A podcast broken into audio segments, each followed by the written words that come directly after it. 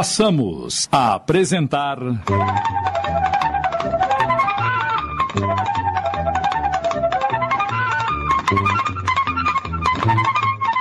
Bilhete Premiado. Minissérie de Júlio Carrara em 10 capítulos.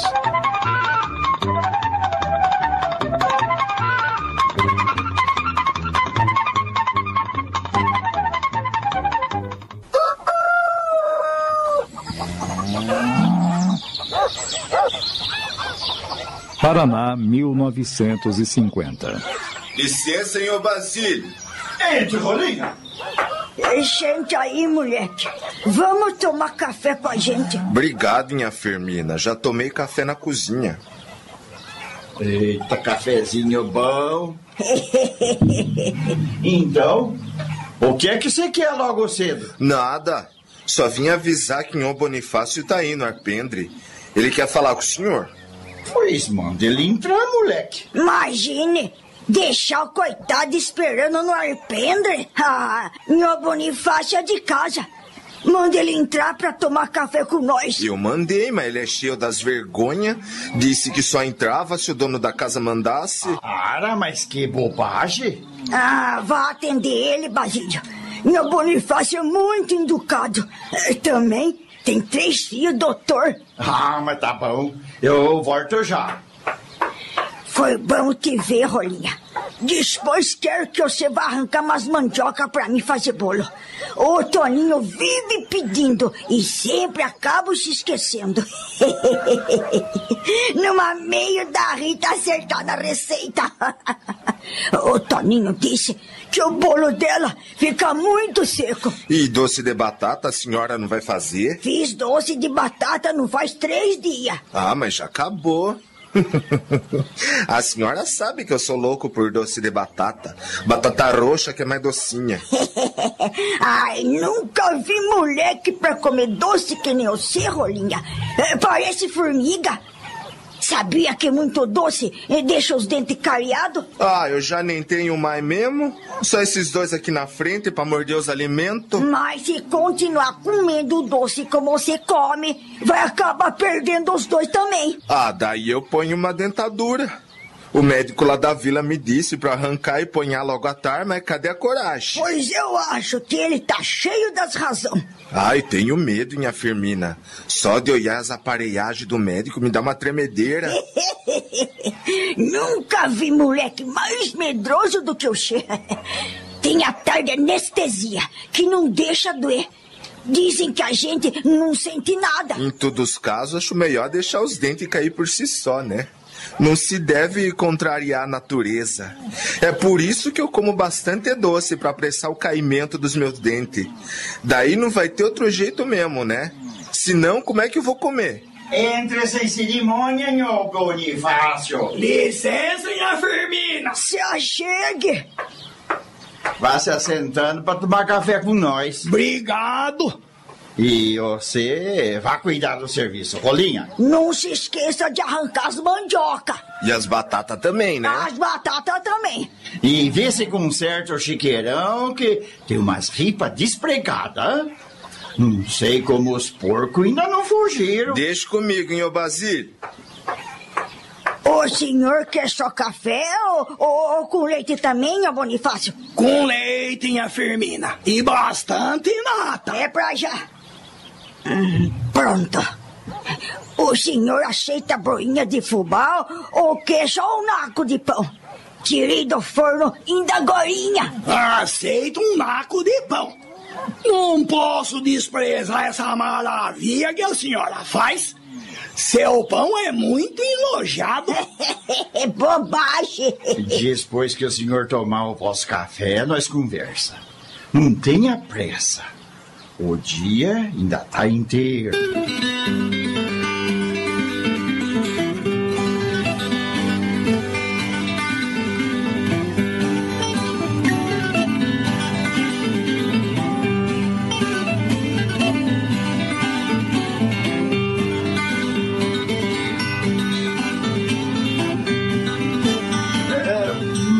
Ô Bonifácio, quais novidades? Eu vim acabar de fechar o nosso negócio. É mesmo? Mas assim, tão depressa? A pressa é minha, hein, ô Basílio? Quanto mais depressa eu for-se embora daqui, melhor pra mim, né? Fui em a vila buscar a escritura do sítio no cartório. Tá aqui, ó. Ah, bom. Ah, deixa eu dar uma zoiada. Hum.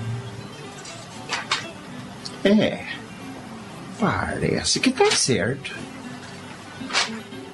Certinho, meu Bonifácio. Agora o meu sítio é do senhor.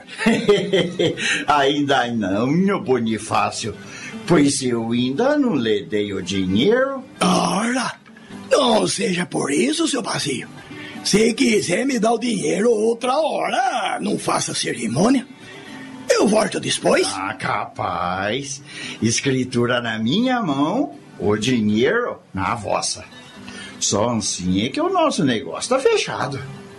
E, espere só um pouquinho. Eu tive no banco ontem de tarde e tirei o dinheiro. Tá lá no meu quarto, guardadinho. Eu vou buscar. É, licença. Quer dizer que o senhor vai mesmo deixar estas bandas? Com as graças de Deus. E vai-se embora quando? Sábado, logo de manhã. Vou de ônibus, até Londrina. E lá eu pego um trem para São Paulo. Meu filho vai ficar me esperando na estação da luz. E depois ele me leva pro sítio dele. Ai, nós vai sentir a força forte. Vizinho bom que nem o senhor é difícil de achar em Bonifácio. Obrigado, minha Firmina, obrigado. Mas depois que a Ziroca morreu de cirrose, não tem mais graça viver aqui. Meu filho me convidou para morar com ele e eu resolvi. O sítio dele é grande e ele vai levantar uma casinha só para mim. Já disse que eu nem careço de trabalhar? Ele não quer que eu termine meus dias sozinho? E com razão. O senhor não é mais criança. Quando a minha Ziroca era viva, era diferente. Mas agora o senhor carece de ficar perto da família. E da onde fica o sítio? Ah, fica lá pras bandas de uma cidade chamada Capela do Alto. Pronto, meu Bonifácio. Ó, oh, aqui tá o vosso dinheiro. O preço que combinemos. Faça o favor de conferir. Imagine, imagine! Confio na vossa palavra, o Brasílio. Bom, é, eu mandei o contador do escritório fazer um recibo pro senhor assinar para mim, provando que eu lhe dei o dinheiro. O senhor assina, né? Claro! Me dê aqui.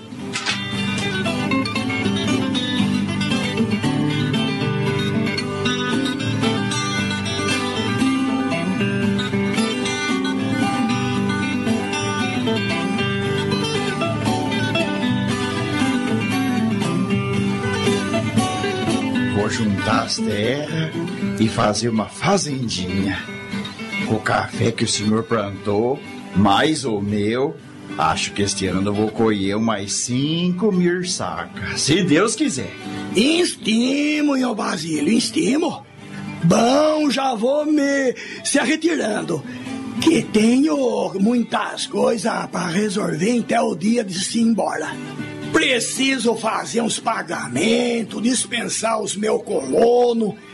Graças a Deus, eles já estão com emprego arrumado na fazenda do, do Inho Pantalhão. Não vão ficar por aí comendo poeira na estrada, não. É, se eu pudesse, eu ficava com eles. Mas é, já tenho gente de sobra. Cuidado com esse dinheiro, meu Bonifácio.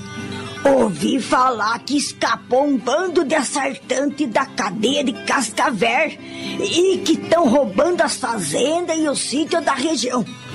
Também já ouvi falar nisso, mas. Fique sossegada, minha Firmina. Meu dinheiro eu guardo bem escondido aqui. Ninguém é capaz de achar.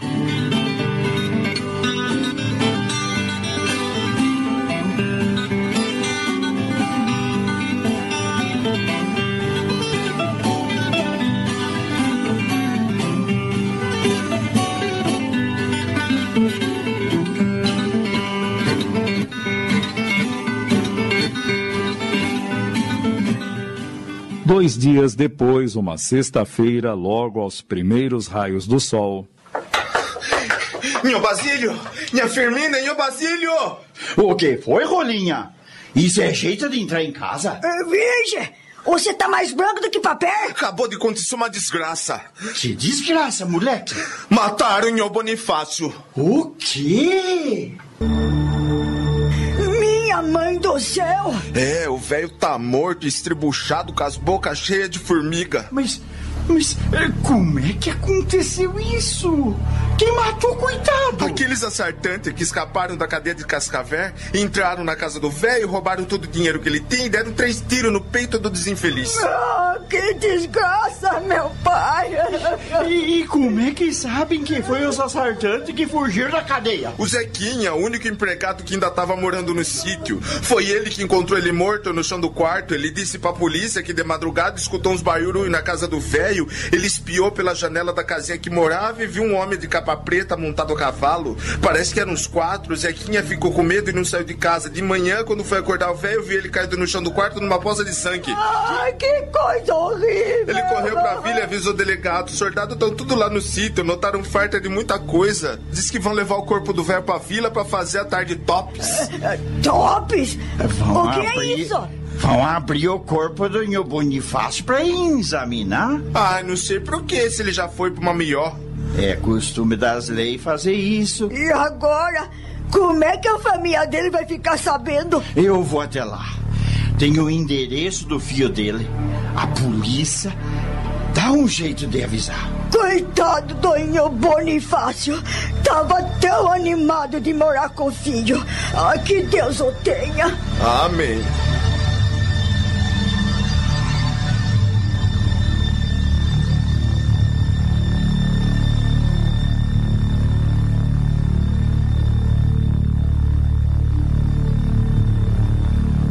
Tomadas as providências de praxe, o filho do velho sitiante foi localizado e veio tratar da remoção do corpo. Os ladrões levaram tudo o que encontraram na casa, inclusive o dinheiro que Basílio pegara pelo sítio. A partir daí, a polícia assumiu o dever de caçar e prender os bandidos.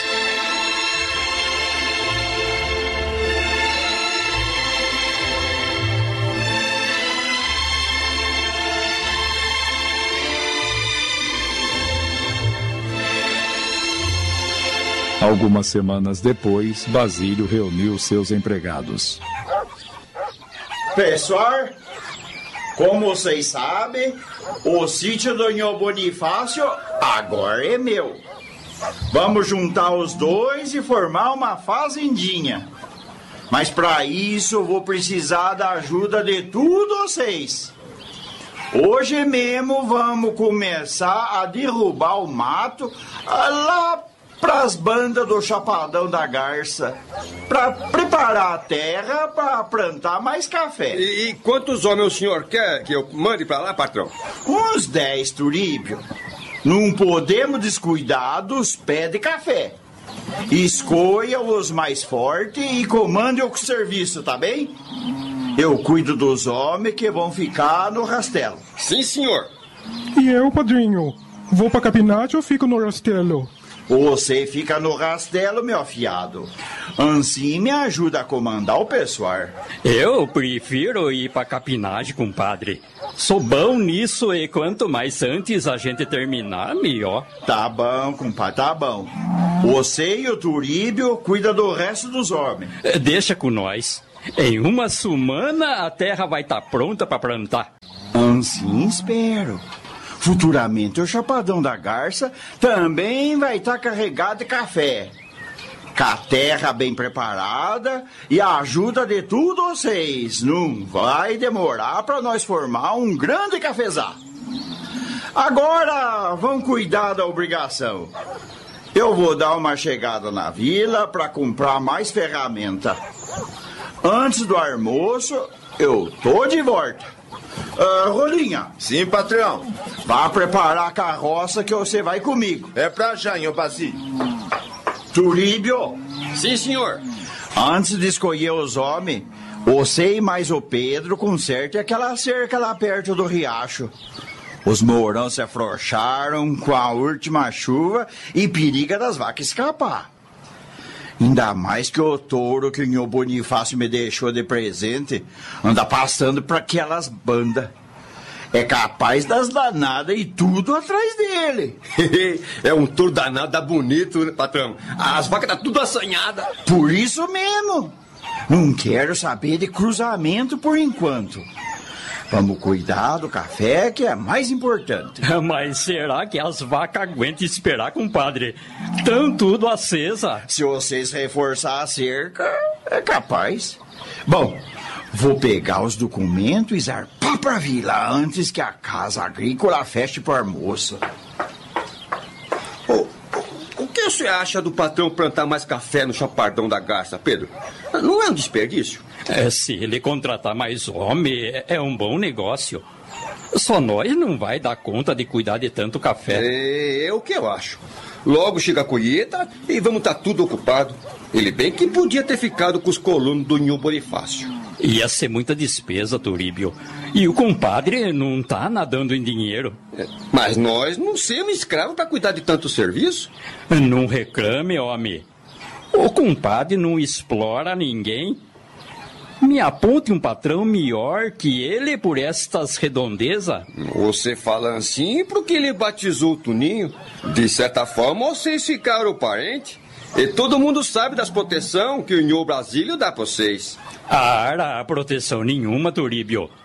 Eu não trabalho feito burro de carga igual vocês. Mas vossa casa na colônia é melhor do que a nossa. Você ganha mais do que nós. Tá todo mundo sabendo disso. É natural. Tô aqui no sítio há 15 anos. Vocês chegaram bem depois. Mas eu acho que os direitos são iguais. Você tá reclamando de barriga cheia, Turíbio. E eu não tô gostando dessa conversa. O que deu não sei agora. Se não tá contente, vá procurar trabalho em outro lugar. Fazenda de café é o que não farta por aqui. E, e você acha que vão me dar trabalho? Sabendo que tenho problema de saúde? Volta e meia, meu coração garra disparar e careço de tomar um mundão de remédio. É por isso mesmo você devia sossegar o facho e se contentar de ter casa, comida e um ordenado. Mas é tão pouco. Fica quase tudo na farmácia da vila. E se você não ganhasse nada, não era pior? Você se esqueceu que tem uma filha para acabar de criar? É pela Fátima que eu ainda não fui embora deste lugar. Ela é que me prende aqui. A Fátima tá bem encaminhada na vida. Se ela e o Tuninho se casar, você não carece de se preocupar com ela. Ainda bem que tem esse consolo. Vosso filho é um bom menino. E os dois estão apaixonados. E eu morro de pena da menina, sabe? Quando a mãe morreu, coitadinha, só tinha cinco anos. Foi criada, jogada daqui para lá, de sítio em sítio, de fazenda em fazenda. Tem só 16 anos e já conhece tudo das desgraceiras da vida. É, pois ah, levante a mão pro céu de vocês terem vindo parar neste sítio. Você sabe o que acontece com menina bonita, bem formada de corpo que nem ela, por esse mundo lá fora, não sabe? Ah, pois eu matava o desgraçado que tentasse abusar dela. Cara, você não mata nem galinha, Turíbio. E pode ficar descansado que o Tuninho é respeitador. Mesmo que eles venham a terminar o namoro um dia, ele nunca queria abusar dela. Eu ponho a minha mão no fogo pelo meu filho. E agora vamos deixar de conversa e arrumar a cerca que o meu compadre mandou. E depois vamos lá pro Chapadão pra dar uma zoiada naquele mato.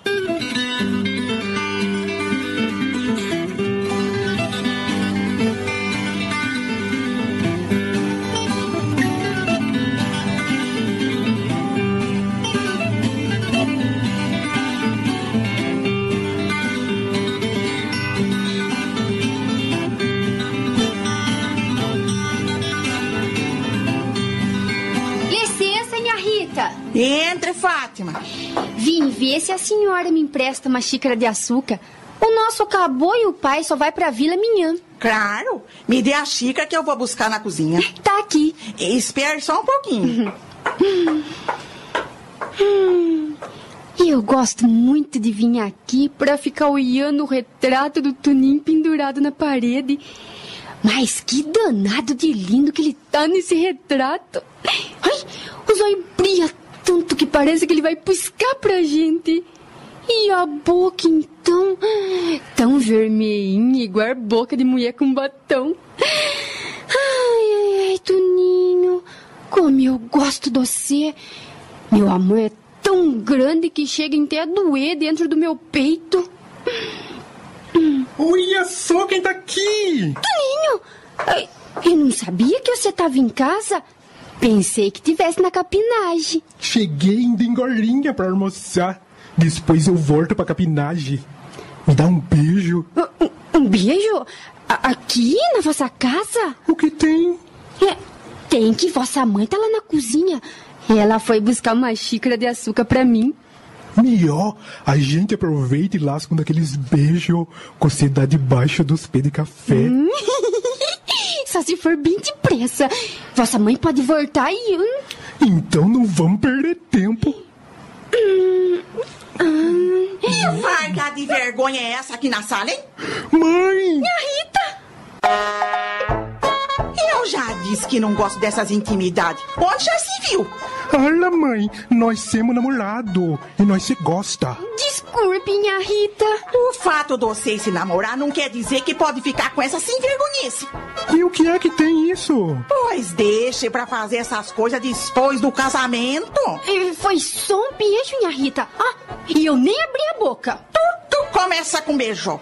É como o palito de fósforo. Riscou, acendeu e depois pegou fogo. Eu sei muito bem como é essas coisas. Não gosto quando me trata que nem menino. Eu já sou homem. Homem, você vai ser o dia que tiver responsabilidade. Você só tem tamanho, Tuninho. E ainda não sabe nada da vida. E você, Fátima, vê se se reserva um pouco, viu? Você sabe que o vosso pai é brabo e sofre do coração. Você quer dar um desgosto pra ele, quer? Eu não, Deus o livre. Então tenha modos. Mulher que não se dá valor, acaba mais falada e vai parar na casa da Demeia Zoiuda. É isso que você quer. Ah, renego, credo, minha Rita. Pois então, escute os meus conselhos. Hum, tome o açúcar. Vê se vai cuidar da obrigação. Daqui a pouco vosso pai chega para almoçar e aposto que você nem acendeu o fogo ainda. O fogo do fogão, eu quis dizer. Porque o fogo que você tem tá aceso há muito tempo. Vai, vai, menina. E sim, senhora, sim, senhora, eu já tô indo. Precisava ofender ela, mãe. Precisava. Pra ver se ela põe um pouco de juízo naquela cabeça oca. E você não faça mais isso, viu? Nunca vi namoro mais sem graça. A gente nem pode se beijar. Filho, você tá numa idade perigosa, a idade das bobagens. Vai que acontece alguma coisa entre vocês. Como é que vai ser depois? A gente apressa o casamento. E você pensa que casar é mil que se dá pros porcos? Pra casar, você tem que estar preparado. Ter umas economia pra comprar móvel e montar uma casinha. Nós pode casar e ficar morando aqui. Isso você diz agora, mas não é bem assim. Casarzinho novo gosta de ficar sozinho, ter o cantinho deles. E depois, sogra nunca se dá bem com Nora. A senhora não gosta da Fátima? Eu gosto, mas quem me garante que ela gosta de mim? Ela vive dizendo que a senhora é que nem mãe dela. Ela fala agora, mas depois do casamento as coisas mudam, filho. Que, que é um exemplo? Eu e a vossa avó. Se dava muito bem antes de eu me casar com o vosso pai. Tanto é que ela fez questão que nós fosse morar no sítio dela. Acontece que, com a convivência, eu descobri os defeitos dela e ela descobriu os meus. Daí foi o diabo. A gente vivia discutindo, uma ofendendo a outra, até que não deu mais. Tivemos que se mudar para evitar um mar maior. Então começou a nossa peregrinação de fazenda em fazenda, de sítio em sítio, porque se casemos sem nenhuma estrutura. Só Deus sabe o que passemos até chegar aqui. Se nós tivesse esperado um pouquinho mais, podia estar melhor de vida hoje. Mas nós estava apaixonado que nem vocês e não pensemos duas vezes para fazer a besteira. É disso que eu tenho medo, Tuninho. Não quero que vocês tenham o mesmo destino que o nosso. Vão com karma. Deixe as coisas acontecer naturalmente. Junte um dinheirinho pro futuro. Assim vocês não vão depender de ninguém. Não sei se vai dar para esperar. A gente ganha uma miséria. Se eu for juntar dinheiro, vamos se casar quando eu tiver uns 80 anos. Não seja exagerado. O que você faz com o dinheiro que o compadre te paga? Nós não pegamos um tostão. Tenho minhas necessidades e mar da prelas. Eu sei das vossas necessidades. A casa da Demeia Zoiuda, né? Ué, sou homem, né, mãe? Que belo homem você tá me saindo.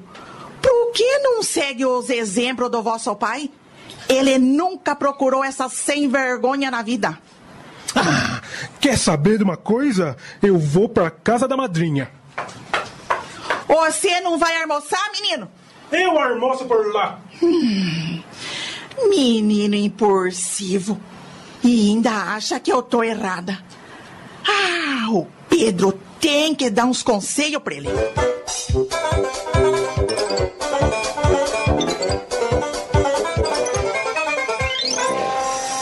Mas agora, tudo às quarta-feira, você inventa de ir pra vila de noite? Eu e mais o Turíbio estamos fazendo um curso na Casa da Agricultura, Rita. É para nós saber mais sobre o café. Mas não podia ser nos domingos de dia esse tarde curso? Não. Os homens que vêm ensinar só podem ir na quarta-feira de noite. Mas não se incomode. Antes das onze eu tô de volta. E não carece me esperar.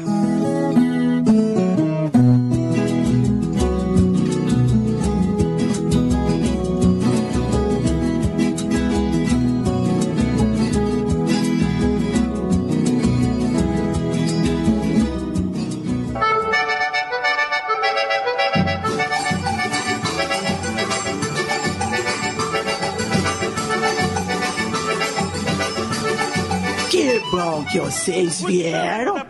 A minha casa fica mais alegre nas quarta-feiras. Porque vocês são muito divertidos. É tá uma belezura isto aqui, Demeia. e, e mulher é que não farta, né? Por falar em mulher, eu tenho uma que chegou de São Paulo hoje de tarde, que é uma potranca. É mesmo? E de onde ela tá? Reservei pra você, Pedro.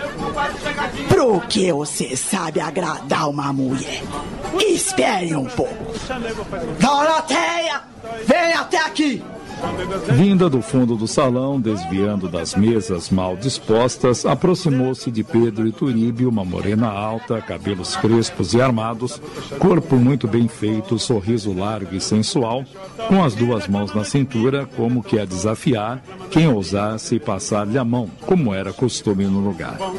Demeia, a dona da casa, olhos grandes e esbugalhados, daí o apelido de Zoiuda, sorriu interesseira, já antegozando o dinheiro que certamente Pedro deixaria nas mãos da morena. Não é uma coisa do outro mundo? É, é claro que é. Cumprimente o homem, Doroteia. É um freguesão. Olá, Pedrito. Posso me sentar à sua mesa? Mas eh, de onde você saiu? Eh, Nunca vi morena mais bonita, meu Deus. Até parece uma daquelas mulheres das telas de cinema. Você conhece cinema? Que eu saiba, na vila não tem nenhum. É, Mas de vez em quando aparece um homem da capital num carro velho cheio de máquina. Ele estica um pano branco na parede da igreja, liga as máquina e aparece o cinema. É uma belezura que nem você. Não sei de onde ele acha tanta mulher bonita pra pôr no tar de cinema. Você é muito engraçado. E você é por demais de bonita. Como é que veio parar aqui no fiofó do mundo? Ah, enjoei de São Paulo e resolvi viajar pelo Brasil. Esta é minha terceira parada. Então, você não veio para ficar? Ah, depende. Se eu encontrar o que estou procurando, pode ser que eu fique. E posso saber o que você está procurando? um homem rico que me dê tudo aquilo que eu desejo. E o que você deseja? Quer mesmo saber? É, faço questão. Quem sabe eu posso te dar? Você? Ora, não me faça rir. Ué, quem sabe se você falando. Eu quero uma vida boa, Pedrito. Quero dinheiro, joias, vestidos caros, uma casa bonita, carro, conta no banco. Você pode me dar tudo isto? Tchê, quem sou eu? Tá vendo? Já vi que não vou ficar muito tempo neste lugar. Ai, é sempre assim. Quando me interesso por alguém, ah, o pobre não tem onde cair morto. Eu sou uma infeliz mesmo. Ah, ninguém é infeliz no mundo. Pobreza não é defeito. Trabalhando, a gente consegue tudo na vida. Sabe que você é engraçadinho? Você acha? Você diz coisas puras, como se elas saíssem do fundo da sua alma. Sim, você me deixa sem jeito. Eu não tenho estudo. Marcei lê e escreveu meu nome. Isso não quer dizer nada. A pureza não está nas letras. É como eu disse, vem da alma. Quantos anos você tem? Já fiz 40. Ah, minha idade. Você é casado, né? Como é que você sabe? Por essa aliança no seu dedo esquerdo. tem filhos? Um só. É homem já. Ah, que pena, Pedrito. A gente poderia se dar muito bem. A gente pode. Como? Você não deve ter dinheiro para satisfazer os meus desejos. Não, não tenho, mas é, tem outras coisas que podem te agradar muito. não duvido, mas para mim não me basta. Olha, minha carteira tá cheia. Recebi o pagamento ontem e posso te dar tudo se você quiser. E por quê? É porque você mexeu comigo. É mesmo? Me acha assim tão interessante? Mais do que você pensa. Você quer cerveja? É só pedir. Pode pedir até outras bebidas mais caras que eu pago. Não tenha vergonha. vergonha? Vergonha é a única coisa que eu não tenho na vida. Então não se acanhe. Olha, aqui tá a minha carteira. Pode ficar com ela pra você. Tudo que tem aí é seu, mas. Mas. Mas. O quê? Fique comigo. Se você não ficar comigo, eu não vou ter sossego. Vejamos quanto tem nessa carteira. Hum, nada mal. E então? Vamos fazer o seguinte: você fica com o dinheiro da bebida e eu fico com o resto, tá bom? É, pra mim, tá mais do que bom. Não é muito o que tá me dando, mas. Hum, dá para pagar o quarto. Vamos? Eu quero te fazer muito feliz. o corpo da gente, faz o velho fica moço. E o coração de repente bota o sangue arboroso. Vem, vem morena pros meus braços. Vem morena, vem dançar.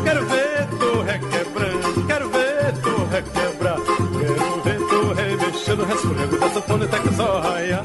Quero ver tu remexendo, resfolhando da sanfona até que o sol raia. Quero ver tu remexendo, resfolhando. Esse diabo de cachorro tá latindo há mais de uma hora. Vai ver aquela raposa pesteada tá rondando o galinheiro outra vez. Eh, Se fosse a raposa, as galinhas estavam alvoroçadas. Eh, Deve ser o Rolinha que, que, eh, que, que, que tá rachando lenha. Ele gosta de fazer isso de noite. Não tô escutando barulho de machado. Que horas são? Farta 10 pras 11. Deixa o cachorro e venha dormir. Daqui a pouco ele para. Não sei não. Tô com vontade de sair lá fora pra ver por que o tinhoso tá se esgoelando. Você se preocupa à toa, Basílio. Carece descansar, porque deu um duro danado hoje. Vou esperar cinco minutos. Se ele não parar, eu vou ver o que tá acontecendo. Ai, ai, chega, Toninho, chega. Já estamos abusando. Mas tá tão bom, Fátima. Vamos continuar. Nada disso. Você não tá escutando o tinhoso latino? Daqui a pouco vossa mãe sai pra fora pra ver o que é e eu vou morrer de vergonha. Você bem que escutou o que ela disse pra nós aquele dia. Se a gente for ligar pra mãe, nós não pega nem na mão. Mas ela tem razão. Vai que, que de repente nós. Nós. Ai, eu não quero acabar na casa da Demeia zoiuda. não seja boba, Fátima. Se acontecer alguma coisa, nós tem motivo pra casar, ué. Não é o que nós mais quer. Hum, até que ia ser bom. E você não tem medo do espingardão de dois canos do meu pai? Ah, o Yoturibio é que nem o tinhoso. Late, mas não morde. Não acho bom arriscar. E vamos parar por aqui, que já tá de bom tamanho. Só mais um beijo. Eu prometo que vai ser o último. Ai, Toninho. Eu prometo. Só mais um. Senão não vou dormir direito. Ai, olha lá, hein? Se você passar de um, eu te arranho a cara. Vosso beijo me deixa louco. Hã? Você escutou? Claro que escutei. Tem, tem- tem alguém vim- vindo pra cá. Que- quem é que tá aí? Então. Ah, que noite, meu Deus. Parece que vocês não se satisfazem nunca. Me passe a cerveja, Turíbio. Tome minha flor do campo. Mas antes, me dá outro beijo. Nada disso. Seu tempo já acabou. Eu tenho que cuidar dos outros freguês, senão como é que eu vou ganhar dinheiro? Mas você jurou que esta noite ia ficar só comigo. Que bobagem, Turíbio. É melhor você e o Pedro voltar pro sítio, que já é quase meia-noite. Só depois que você me dê outro beijo.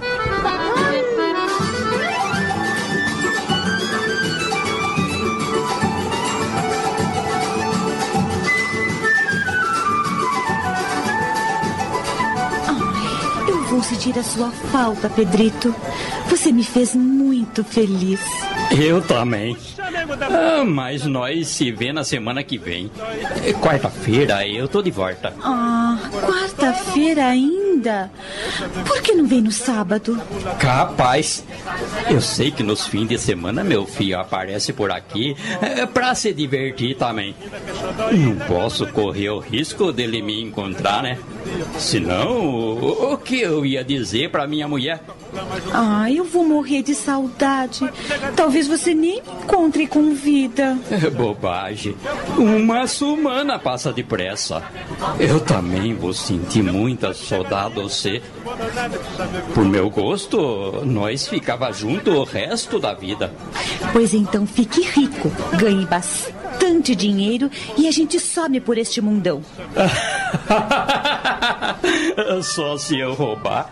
Ué, quem ama faz qualquer coisa para agradar a mulher amada. Imagine se eu ia ter coragem de roubar. Eu falei por falar. Nunca diga, desta água não beberei. É nessas horas que dá uma revolta na gente, sabe? É, Como eu queria ser rico pra ter você comigo e te dar tudo que você mais quer. Você consegue se quiser. É só ter um pouquinho de boa vontade. Tchê, se um dia eu tiver dinheiro, você já vai estar bem longe daqui. Talvez sim, talvez não. Nunca se sabe. Não vai dar pra mim ficar mais. É, Careço voltar pro sítio que já passa da meia-noite. E pelo jeito, vou ter que levar o Turílio nas costas, porque ele tá mais bêbado do que uma vaca. Hum, É, seu amigo vai te dar trabalho. Vem morena pros meus braços, vem morena, vem dançar. Quero ver tu requebrando, quero ver tu requebrar. Quero ver tu Passei um belo pito e mandei eles pra casa. E se eu pegar os dois com aquela se envergonhice de novo, vou ter uma conversa séria com a comadre e com o Turíbio. Bem que a comadre Rita me falou da sua preocupação com esse namoro dos dois. E com razão. Afinal de contas, a Fátima é uma menina ainda. Vai que o Tuninho faz mar pra ela. Como é que a coitada fica? Eu não quero saber de menina sorteira de barriga aqui no sítio. E do jeito que os dois estavam, não sei não. Amanhã eu vou ter uma conversa com meu afiado. Ele me escuta eu. Vou encher a cabeça dele de conselho. Eu não sou contrário ao namoro, mas gosto das coisas direita. Se não se aguentam mais de vontade de fazer as besteiras, que se casem de uma vez. Imagine! A Fátima é muito nova. Não sabe nem cuidar da casa direito. O Toríbio reclama que ela não sabe fazer nem feijão. Mas devia, porque perdeu a mãe com cinco anos de idade. Tinha que ter aprendido, né? Ah, o Toríbio nunca ligou pra essas coisas. Pra ele, tanto faz a casa tá arrumada ou bagunçada. Então, que não reclame. E agora? Vamos ver se nós dois dormem, que amanhã é dia de batente. E se o tinhoso começar a latir de novo, eu dou um tiro nos miolos dele.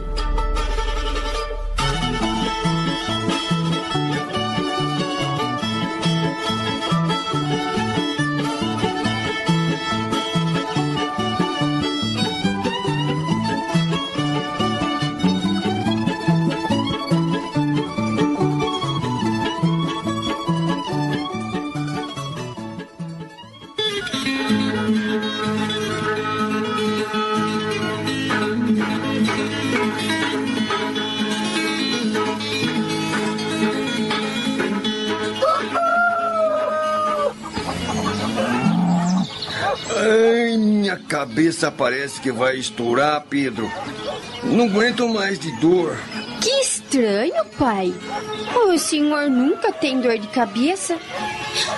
Vai ver, comeu alguma coisa estragada no tarcurso. É, Vá fazer um chá de losna pra ele, que a dor passa rapidinho, Fátima. Eu fico aqui com ele. Sim, senhor.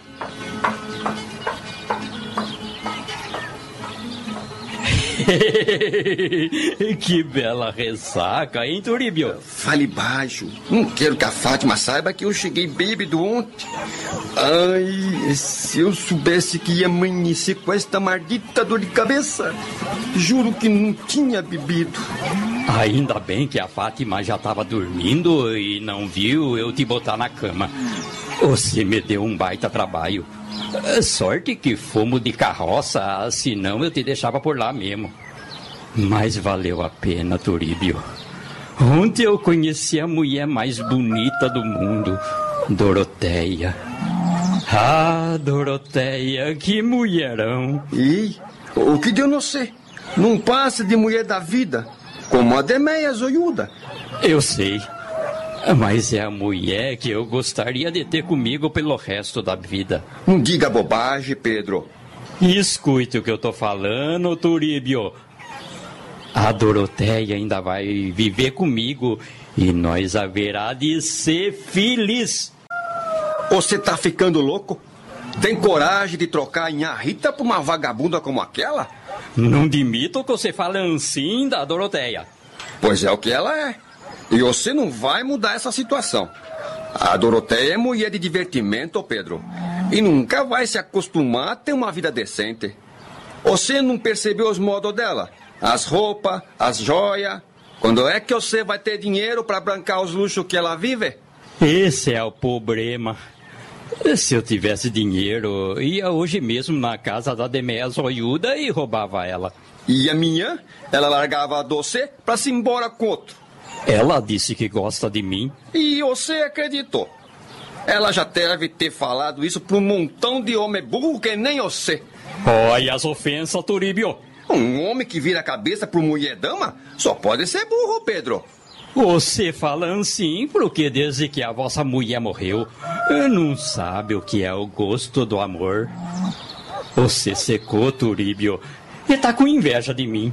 Eu tô falando porque sou vosso amigo. Se você quiser me escutar, escute. Se não quiser, problema vosso. Mas que não vale a pena trocar ela pela vossa mulher? Não vale mesmo. Quer saber de uma coisa? Você tem razão. Eu sou um burro mesmo. Estou aqui falando, falando e não tenho onde cair morto. Nunca que eu havera de viver com uma mulher como a Doroteia. É Só se eu acertasse um banco. Então tire essa diaba da vossa cabeça, pra não pensar bobagem. Isso eu não posso fazer. Se eu deixar de pensar nela, eu morro. Mas você tá virado mesmo, hein? Eu não tenho culpa, Turíbio. Eu só sei que a Doroteia não me sai do pensamento. Hoje eu vou voltar na casa da Demeia. E que desculpa você vai dar pra minha Rita? Invento qualquer coisa e você vai confirmar. Pedro, tome cuidado. Você tá brincando com fogo, homem. E se não quiser me ajudar, não ajude. Mas também não atrapalhe. Mas que eu vou ver a Doroteia de novo. Ah, isso eu vou.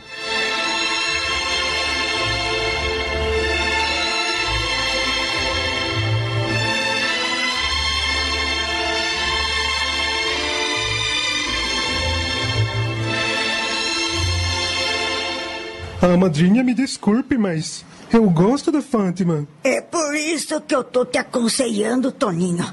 Quem gosta, respeita a mulher amada. Eu fiquei de cabelo em pé com o que o Basílio me contou. Onde já se viu seis fica de agarramento tarde da noite por aí? Já pensou, senhor Turíbio, pega seis? O padrinho é exagerado. Nós só tava se beijando. Hum, mas tudo começa com um beijo. Depois. Depois esquenta, madrinha. Isso sim. Olha, eu respeito, menino. Não admito essas malícias da minha frente. Desculpe. Eu só desculpo se você me prometer que vai jogar água fria nesse fogo. Tá bom. De hoje em diante, só vou pegar na mão da Fátima. Se é isso que a senhora quer. Hum, é assim que tem que ser. Então sei se casar. Ah, daí as coisas é diferente. Na vida de um casal casado, ninguém pode meter a colher. Mas até isso acontecer, acho bom você não contrariar o vosso padrinho. E você conhece muito bem o Basílio. Agora pode ir e cuidar da vossa obrigação. Tá bom. Benção, madrinha. Deus lhe abençoe.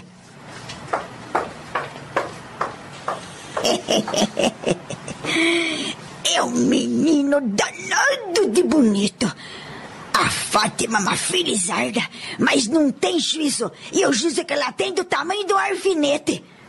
Se a gente não segura as rédeas, eles desembestam nas besteiras e depois. Ai, só Deus sabe o que pode acontecer.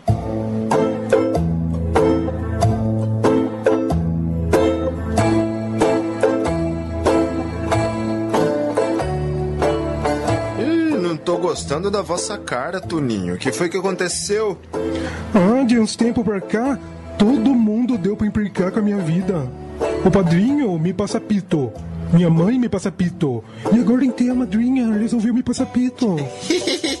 Eu sei por quê. Sabe o que, moleque? É que você não sossega o pito. aqui, Rolinha. Você me respeite, viu? Não admito que fique dando risadinha da minha cara. Para, Toninho. Todo mundo tá sabendo do vosso agarramento com a Fátima às horas da noite. Cuidado, viu? Qualquer hora vocês vão se deparar com o fantasma do coronel Isidoro Fagundes segurando vela pra vocês. Deixe de ser tonto, Rolinha. Fantasma não existe. Se existe ou não existe, eu não sei porque nunca vi. Mas que teve gente que já viu, isso você não pode negar. Você vai na conversa daqueles pingunço que ficam contando causa no armazém do dono do bode? Os par dele disseram que o fantasma aparece mesmo por aqui em noite de lua cheia. Só mesmo ignorante que nem eu sei pra acreditar nessas bobagens. Eu duvido e faço pouco, tá bom? Tá bom. Mas se eu fosse você, andava com o pé atrás. Vai que de repente, na hora que você e a Fátima tiver naqueles agarramentos, quando vocês estiverem se esfregando no outro, quando vocês estiverem. Cala essa boca, moleque! Como é que você sabe tudo isso? Ué, eu tenho os olhos pra ver. Quer dizer que você anda espiando a gente?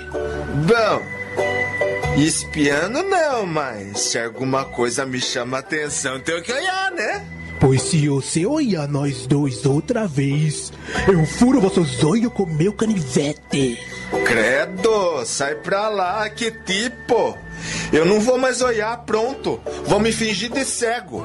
É de mudo também, porque se você abrir a boca, eu arranco a vossa língua com facão de matar porco. Mas não adianta eu falar, Toninho, porque então os cachorros do sítio já viu vossos agarramentos. Suma daqui, moleque safado. Eu te dou uma coça que você fica três dias de cama. Karma, Toninho, eu só tô te prevenindo. Suma antes que perca minha paciência, moleque. Tá bom, já tô indo. Peste de moleque.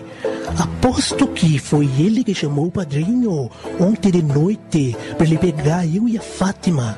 E agora fica todo mundo me enchendo as paciências. Eu não posso ficar sem beijar a Fátima. Aquela danada me deixa louco de vontade de. Ai, deixa pra lá. Depois de amanhã e sábado, eu me mando pra casa de meia zoiuda pra descarregar minhas energias.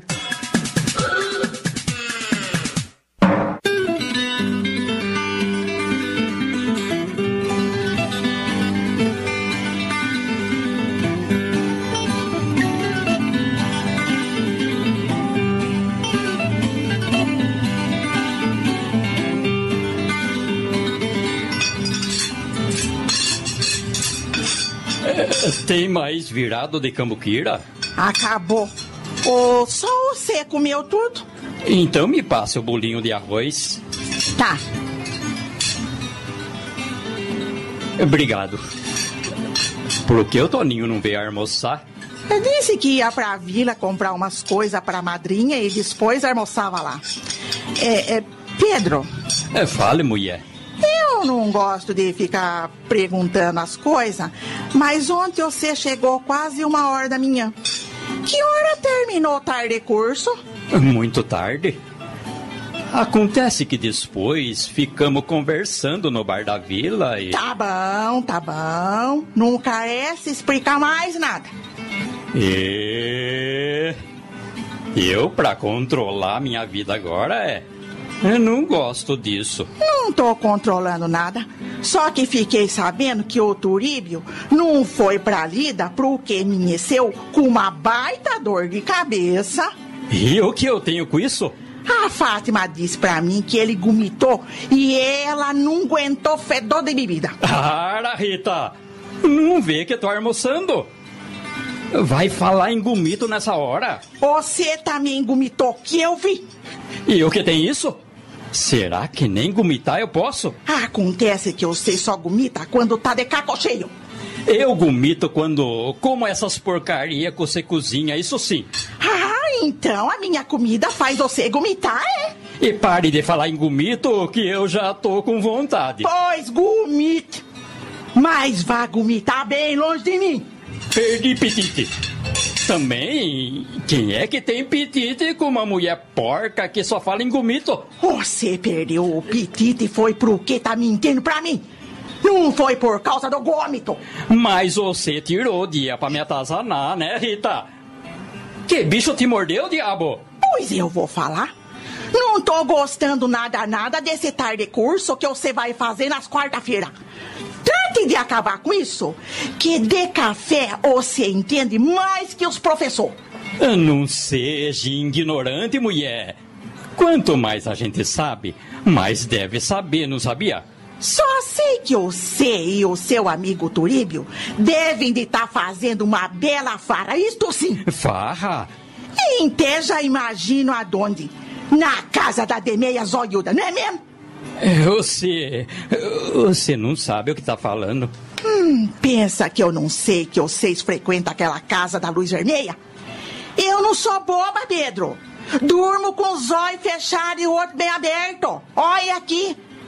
Ou você desiste desse tar curso, ou então eu largo você. Pare de me encher os picuá. Eu largo você e faço a vossa caveira pro compadre. E não pense que eu tô brincando, não. E escolha.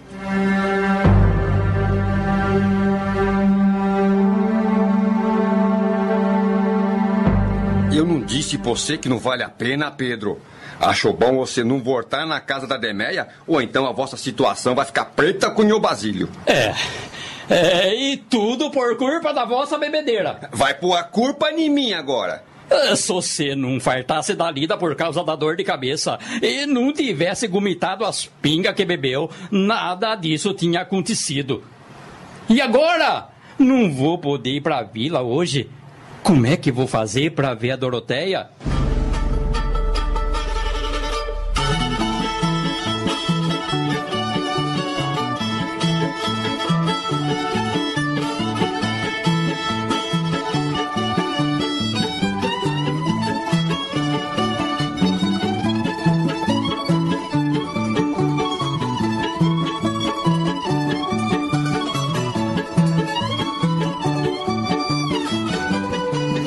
Quarta-feira seguinte, Pedro e Turíbio compareceram à casa de Demeia. Pedro havia mentido a Rita, dizendo que ia encerrar a sua participação no fictício curso.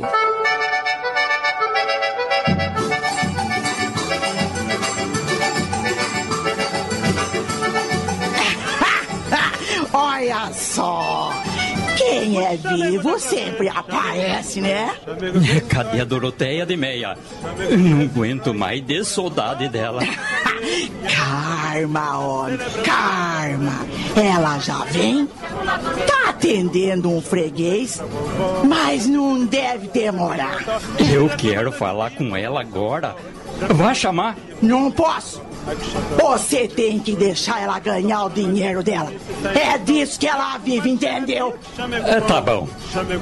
Eu vou esperar. Me traga bebida. Pra mim e pro Turíbio. Mais uma dose pequena, Demeia. Porque ainda tô com uma dor de cabeça na última ressaca. É pra já, meu amor. Quem sabe celebrar, chama o lado negro. Quem não sabe o que é chamego, pede pra vovó, que já fez 70 anos e dá cachotó. E reclama noite e dia por viver tão só. Reclama noite e dia por viver tão Meia hora depois, Doroteia surgiu diante de Pedro mais exuberante do que nunca. Que afobação é essa, Pedrito? Não me agarre assim, aqui no salão. Deixe pra quando a gente estiver a sós. É que eu tava morrendo de saudade, Doroteia. Dá pra se notar. E então, veio com a carteira cheia. Melhor que isso. Vim te fazer um convite. Convite? que convite, Pedrito? Eu não tenho dinheiro, não tenho nada na vida, mas tenho um grande amor por você. E por esse amor, eu tô disposto a tudo. Quer ir-se embora comigo? O quê? Ir embora com você? É, pra longe, bem longe, é pra nós começar uma nova vida. Do que é que você tá dando risada? Turíbio, vamos lá pra dentro. Seu amigo e a Doroteia têm muita coisa pra conversar. É, acho bom a gente se divertir em outro lugar mesmo. Vamos. Quer dizer que você quer que eu vá embora na sua companhia? É isso mesmo. Eu tenho uns conhecidos que moram em Goiás e a gente pode ir para lá. Tenho certeza que eles vão me dar trabalho e a gente pode viver numa das fazendas. Você vai gostar. Com o tempo eu vou juntando um dinheirinho Você e. ficou louco, Pedrito? Acho que sim. Mais de amor por você. Desde aquele dia, eu não consigo fazer outra coisa a não ser pensar no você. A gente vai ser feliz. Eu tenho certeza. Você enfeitiçou eu. Eu tô largando tudo. Mulher, filho, amigo, tudo por você. E pensou que eu aceitaria esta proposta absurda? Não vejo absurdo nenhum. Quando a gente gosta de verdade, faz qualquer sacrifício. Sacrifício? É isso que você está me propondo? Uma vida miserável numa fazenda no fim do mundo, vivendo como empregada dos seus conhecidos. Ora, faça-me o favor, Pedro. Ponha-se no seu lugar e deixe de bancar o ridículo. O quê? É isso mesmo que você ouviu. Acha que eu sou mulher para viver com um caipira fedorento que não tem onde cair morto, levando uma vida de miséria e privações? Você não ama eu? Era só o que me faltava. Mas você disse que. O que eu disse pra você, eu digo pra todos os trouxas que vêm se divertir comigo. Tenho que ser agradável pra conquistar o freguês. Mas daí a viver com João ninguém, é muito pra minha cabeça. Então. Você. Você não gosta nem um pouco de mim? eu gosto de dinheiro. Posso achar você lindo se você me apresentar agora uma carteira recheada de notas graúdas. E acho maravilhosos todos os homens que se divertem comigo, se estiverem nessas condições. Ah, Mardita, você não presta. Claro que não presto. Vá embora. Volte pro seu sítio, pra sua mulher, pro seu filho, pro diabo a quatro e me deixe em paz. Daqui a pouco há de chegar um fazendeiro que marcou hora. E não quero que ele veja essa cena ridícula a que você me expôs. Mas, Doroteia, eu... Fora, Pedro! Esqueça que eu existo. Não sou pro seu bico. Desapareça da minha frente e da minha vida. Ajude aqui!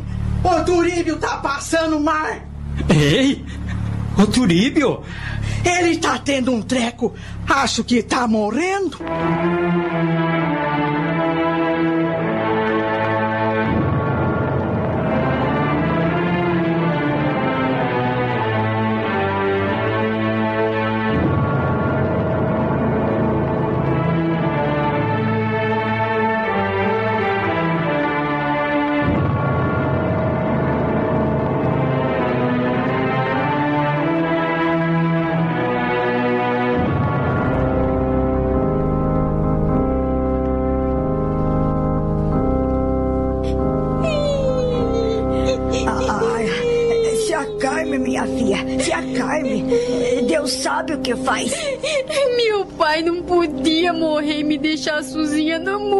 Fermina.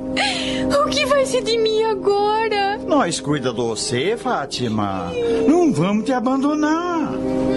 O padrinho tem razão. Ninguém vai abandonar você. Vocês não entendem? Ele era a única coisa que eu tinha na vida desde que minha mãe morreu.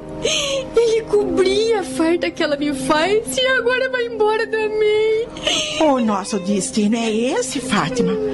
A gente nasce, sofre, come o pão que o diabo amassou e no fim acaba morrendo.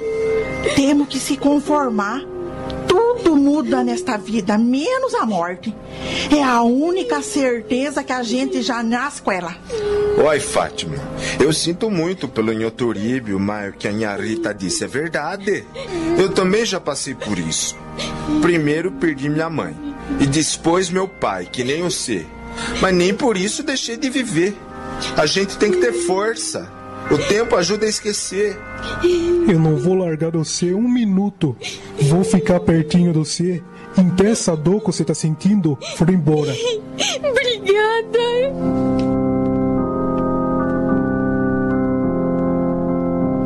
Situação mais vergonhosa, compadre. Ele foi morrer justo naquela casa de pecado.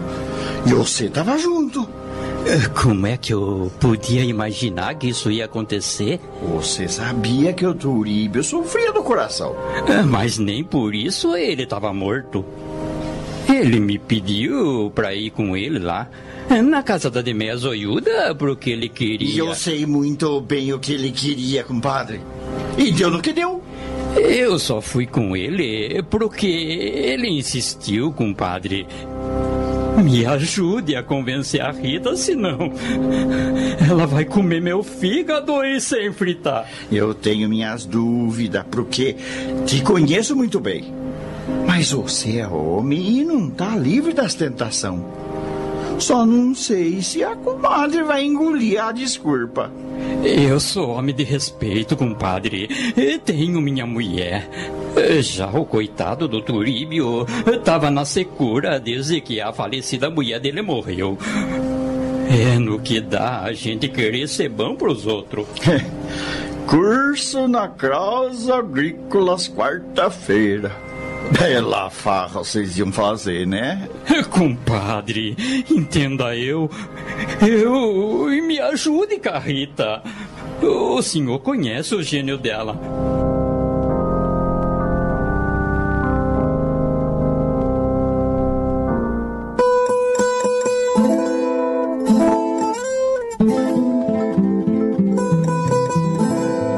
Semana após o sepultamento de Turíbio, Me diga a verdade. Vocês se gostam mesmo ou é só fogo de paia, como todo mundo diz? Claro que nós se gosta, padrinho. Nós se ama de coração. Sendo assim, só tem um jeito de resolver a situação da Fátima. Você tá de acordo, compadre? Eh, Diante da circunstância. E a senhora, comadre? Que remédio? Bom, então tá decidido. Daqui um mês vocês se casam. Você tá contente, Fátima? Muito, Toninho. Agora que eu não tenho mais meu pai, careço de uma família, né? Amanhã mesmo vou na vila falar com o juiz de paz e mandar preparar a papelada. Mas cuidado, hein? Não quero saber de festinha antes de assinar os papéis. Tá entendido? Deixe com nós, padrinho. Como se eu não conhecesse o fogo de vocês. Principalmente da Fátima. Ah, renego, minha Rita.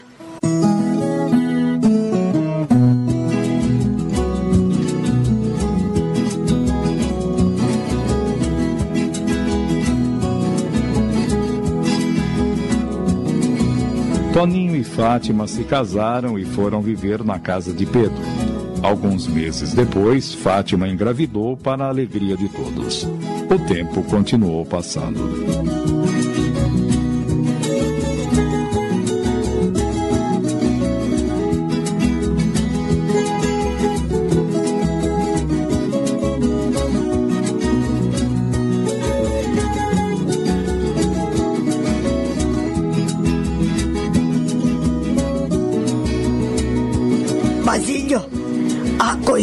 Chegando.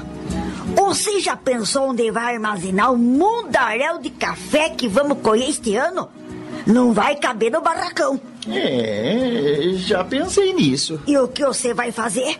Ah, vou mandar uns homens derrubar a casa que o Nho Bonifácio morava e fazer mais um barracão. Jundiação derrubar aquela casa. Não sei por quê.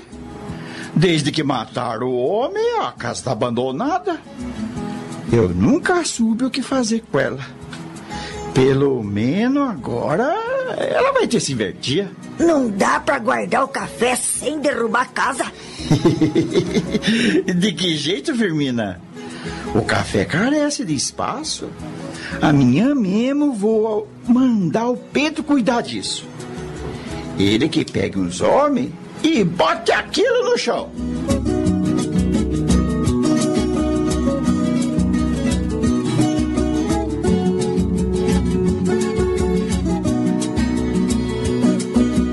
Senhor carece de ajuda, pai? Não, O Dito, o Nésio e o Bartolomeu, mas eu, damos conta de botar a casa no chão. Só precisa de mais gente quando erguer o barracão. Me disseram que ainda tem móvel na casa. Os fios do Nho Bonifácio não quiseram levar nada. E tem mesmo. Às vezes eu vou lá dar uma olhada a pedido do padrinho e são um móvel bom, mãe, que ainda aguenta um bom tempo de uso. Vou falar com o compadre pra ver se ele dá alguma coisa pra nós. Estamos precisando de armário, uma mesa maior. Então fale logo, porque o que não prestar, nós bota fogo.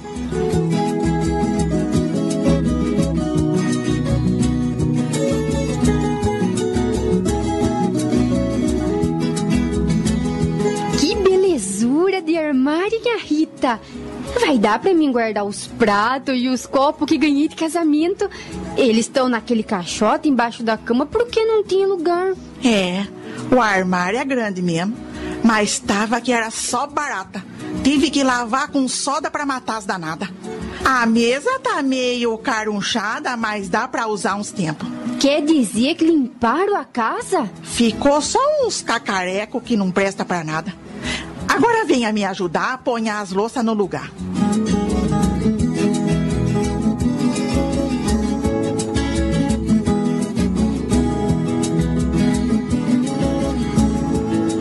Aos poucos, os homens foram derrubando a velha casa que pertencera a Bonifácio.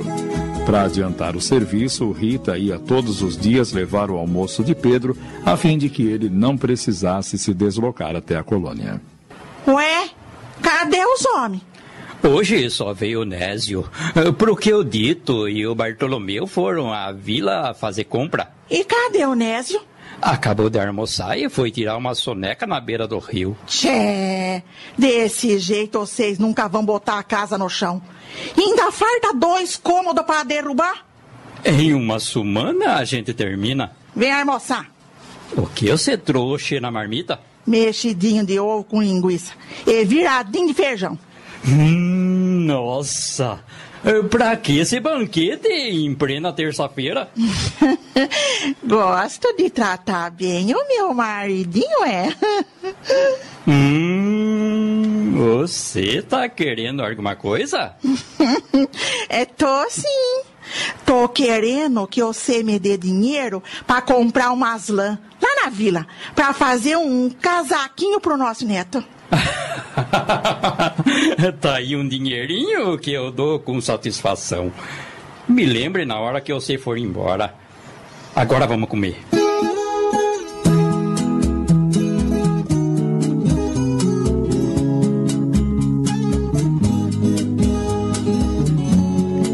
Mal terminou de almoçar e Pedro iniciou o trabalho. Pegou a picareta e pôs-se a deslocar os blocos de cimento do chão da cozinha, cujas paredes já haviam sido derrubadas. Quero terminar isto aqui hoje, é, para amanhã derrubar as paredes do quarto. É, vou te ajudar. É, cadê a outra picareta? Isto não é serviço de mulher, Rita. Não demora e o Nésio tá aí. Não tenho medo de trabalho, você sabe disso. Rita apanhou a outra picareta e começou a ajudar Pedro. Assim que deslocou o primeiro bloco. É, esse, esse já tá sorto, é pesado, me ajude aqui. Pedro e Rita retiraram o bloco e notaram que havia algo no fundo do buraco. O que é isso? É uma caixa de metal. Ué, que esquisito. Será que tem alguma coisa dentro? É, vamos tirar do buraco pra gente ver. Era uma caixa de aproximadamente 30 centímetros de comprimento por 20 de altura. E não tá chaveada. O que será que tem aí dentro? Abra de uma vez pra nós ver.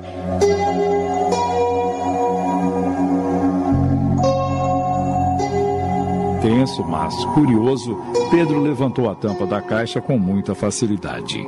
O que continha dentro o deixou perplexo. Crendos, padre! Olhe, Rita! Senhor do espaço! Minha senhora! O que é isso?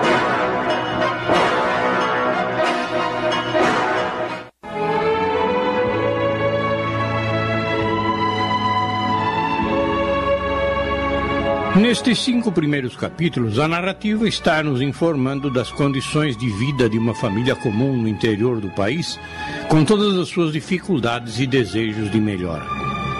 As últimas palavras dos personagens Pedro e Rita levam-nos a imaginar algo muito importante em razão da admiração dos dois.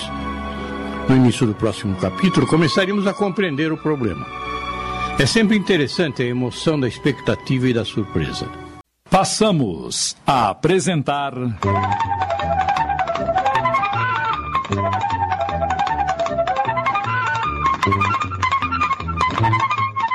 Bilhete Premiado. Minissérie de Júlio Carrara em 10 capítulos.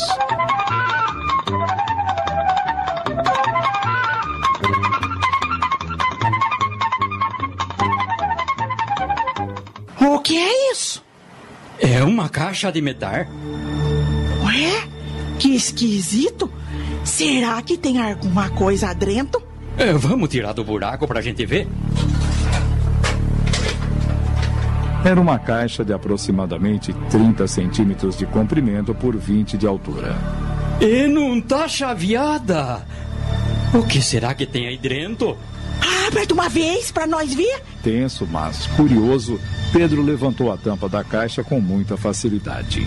O que continha dentro o deixou perplexo. Crendos, padre! Olhe, Rita! Senhor no espaço! Minha senhora! O que é isso? É dinheiro, Rita. Muitos maços de dinheiro. É dinheiro com cheiro de novo. E quem será isso, Pedro? Não seja boba, Rita. Você estava enterrado no chão da casa do falecido Nhô Bonifácio. Só pode ter sido dele, né? Oi, Pedro! Tem um papel dobrado no fundo da caixa. É, Deixa eu ver o que é. O, o que está escrito? Espere, deixa eu ler. Hum.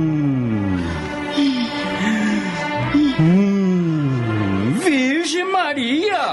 O que é que está escrito nesse papel, homem? É umas anotação. A medida do sítio, o valor que ele vale, o total do dinheiro que tá aqui, uns endereço em São Paulo. Mas então, será que é o que eu tô pensando? Eh, Se você tá pensando o mesmo que eu, acho que é assim, Rita. Meu Deus do céu! Este dinheiro é o que o compadre pagou pelo sítio do Nhô Bonifácio. O velho era muito esperto.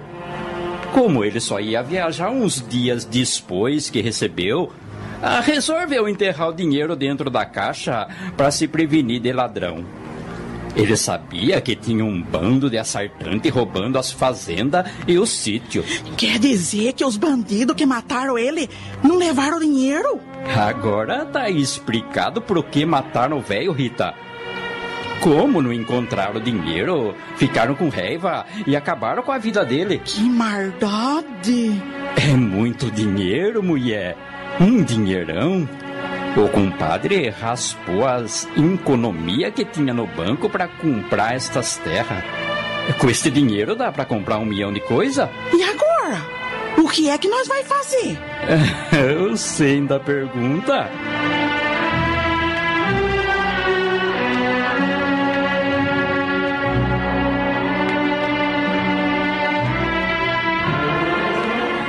De uns tempos pra cá, garrei a pensar numas coisas que tem me tirado o sono, Basílio. Pensando no que, mulher? É, No, no Bonifácio. O pobre se desfez das terras que ele tanto gostava pra ele viver com o filho e no fim nem pôde aproveitar o dinheiro do lucro porque foi roubado e morto. É, é verdade, é verdade. Ele ia dar o dinheiro pro fio, aumentar o sítio, fazer umas miorias, erguer uma casinha pra ele. Hum. É, mas aqueles bandidos acabaram com o sonho do velho. Pois é, e é isso que tá me atormentando. Mas isso o que, mulher? Ora, Basílio, você acha justo o que aconteceu? Mas é claro que não. Nós cumprimos o sítio, paguemos direitinho. E no fim nem a família viu a cor do dinheiro. Mas nós não tem culpa de terem roubado e matado ele. Eu sei que nós não tem culpa, mas eu fiquei com peso na consciência, sabe? Ah, Mas que bobagem, Firmina. Nossa consciência tá limpa porque um remo compromisso que assumimos com ele, ué. E deu o preço, nós paguemos. Nem pichinchai o pichinchei, né? Eu sei, homem, eu sei. Você foi muito honesto. Mas é que na circunstância que as coisas aconteceu, me dá a impressão de que nós não é dono do sítio. Ah, que pensamento mais fora da hora. Ah, se o Nhão Bonifácio tivesse morrido de morte natural, o dinheiro ia ficar para filho dele. Mas do jeito que foi, parece que nós é que roubemos ele. Daqui a pouco você vai falar que fomos nós que matemos ele também. Pense um pouco, Basílio, e você vai ver que eu tenho razão. Essa tragédia aconteceu logo depois que você fechou negócio com ele. O que será que os filhos dele estão pensando? Ah, não estão pensando nada porque sabem que nós não tem culpa nenhuma. Eh, Será? Ah, mas quando o filho dele veio cuidar de levar o corpo, eh, nós tivemos uma conversa. Eu mostrei a escritura para ele, uma cópia do recibo da venda que o velho assinou. Ele viu que estava tudo legal. Lamentou que o dinheiro tivesse sido roubado, mas entendeu que o negócio que nós fizemos estava dentro da lei. É, que tava, tava. Então, pare de azucrinar, de pensar essas besteiras, Firmina. Era só o que faltava, nós perdeu o sono por causa do que fizeram pro coitado. O que nós deve fazer é rezar pela arma dele, isso sim. Quem morre carece de reza para encontrar o seu caminho. Mas eu rezo pra ele todas as noites. Você tem razão. Nós tá com a consciência limpa, mas... é- Mas, o- mas o quê? Se Você eu ainda tem dúvida? Você, meu velho, fazia um agrado pro filho dele. Mas que agrado, mulher? Graças a Deus, nós vamos ter uma boa colheita. Os lucros vão ser grandes. Por que você não presenteia o moço com uma saca de café? Firmina, ó, você tá no seu juízo perfeito, mulher? Se eu fizer isso, daí sim o filho dele vai pensar que essa história não tá bem contada. É capaz até de pensar que a morte do pai foi coisa encomendada. Ai, credo em cruz. É, eu entendo as vossas intenções, as vossa preocupação, mas é, ponha na vossa cabeça que o, o que tá feito, tá feito. Nós não deve nada pra família do velho. Ah, é, eu sou uma tonta mesmo. Não, não, não, não, não, não, tonta não.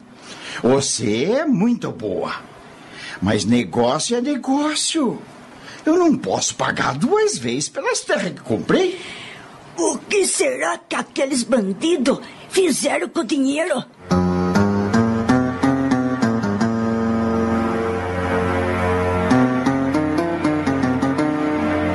Compadre vai ficar contente quando souber que nós achemos o dinheiro. Tenho certeza que ele vai procurar o filho do Nhô Bonifácio e entregar tudo pra ele. Claro que vai. Você duvida da honestidade do compadre? É melhor a gente guardar o dinheiro na caixa e agora mesmo levar pro Nhô Basílio. Assim ele toma as providências mais depressa. É isso mesmo que eu vou fazer. Não quero que Nésio veja isto e não demora, ele tá chegando. Pedro apanhou os maços de dinheiro e já se dispunha a colocá-los novamente na caixa quando alguma coisa passou pela sua cabeça. E espere aí. O que foi? Você já pensou se esse dinheiro fosse nosso?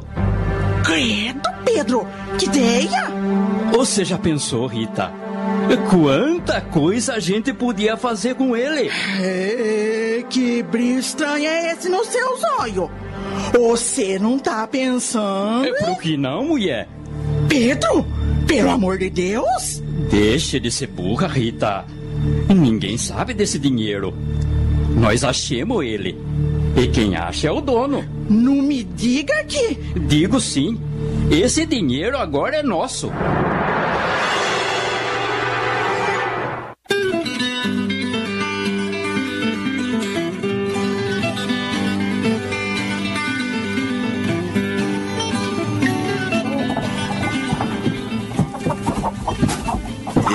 Que escândalo que vocês fazem cada vez que eu venho buscar os ovos, credo. Ainda não se acostumaram comigo, é? Sai pra lá, Filomena. Os ovos é pra nós, não é pra você, viu? Sua obrigação é só botar que o resto nós sabe o que faz. Sai pra lá, Tuninha. Que diabo de galinha mais enxerida? Só porque às vezes bota ovo azul, pensa que é rainha do terreiro, é? Se você não sossegar o facho, vai pra panela da Inha Firmina, tá bom?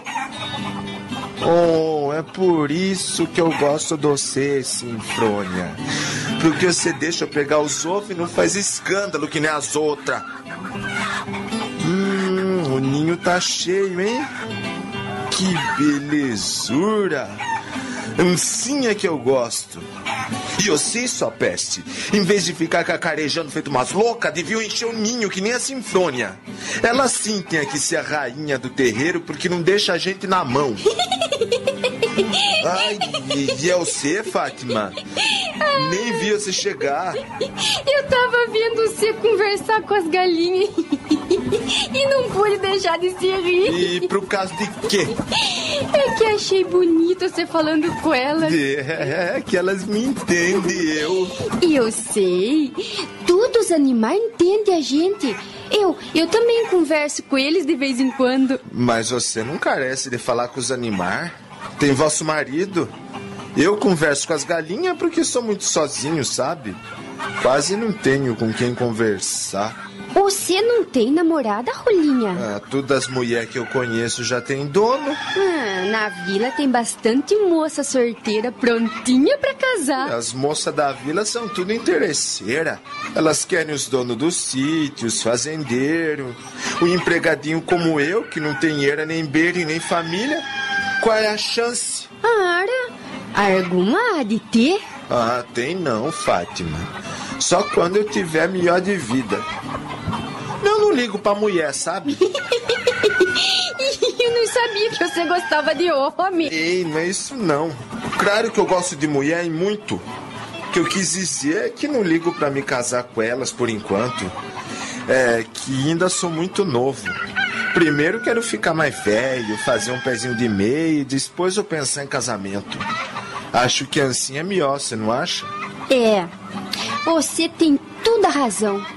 Agora eu entendo por que a Rita não era muito favorável no meu casamento com o Tuninho. Ele não tem nada na vida. Depende do ordenado que o meu Basílio paga. E é um ordenado tão miserável que a gente não pode nem levantar um cômodo para morar sozinho. Temos que viver na casa dos pais dele até não sei quando. Aí, tá vendo? Pra desgostar minha mulher, eu prefiro ficar sorteiro por enquanto. Ah, mas um dia eu vou ter uma condição melhor. Eu não perco a esperança. E qual é a sua esperança? Ah, eu quero ter minhas terras, quero plantar, criar porco, galinha, umas cabecinhas de gado. Ah, você deve ganhar menos que o Tuninho. Com que dinheiro você vai comprar terra? Bom, eu quase não gasto porque sou sozinho. Tudo que eu ganho eu guardo embaixo do colchão. Comida a Firmina me dá. Roupa eu ganho do Nho Basílio. e como de grama em grama, a galinha enche o papo. Você é danado de esperto, né, Rolinha? Ah, não tem importância. Você quer alguma coisa? Eu quero ovo. Tome, tome a cesta. Me encha ela que eu vou precisar de muito. É pra já. Ah, e de tarde vá lá em casa que eu vou fazer bolo, pão e uns doces. Opa, nem carece convidado às vezes. Já tô lá.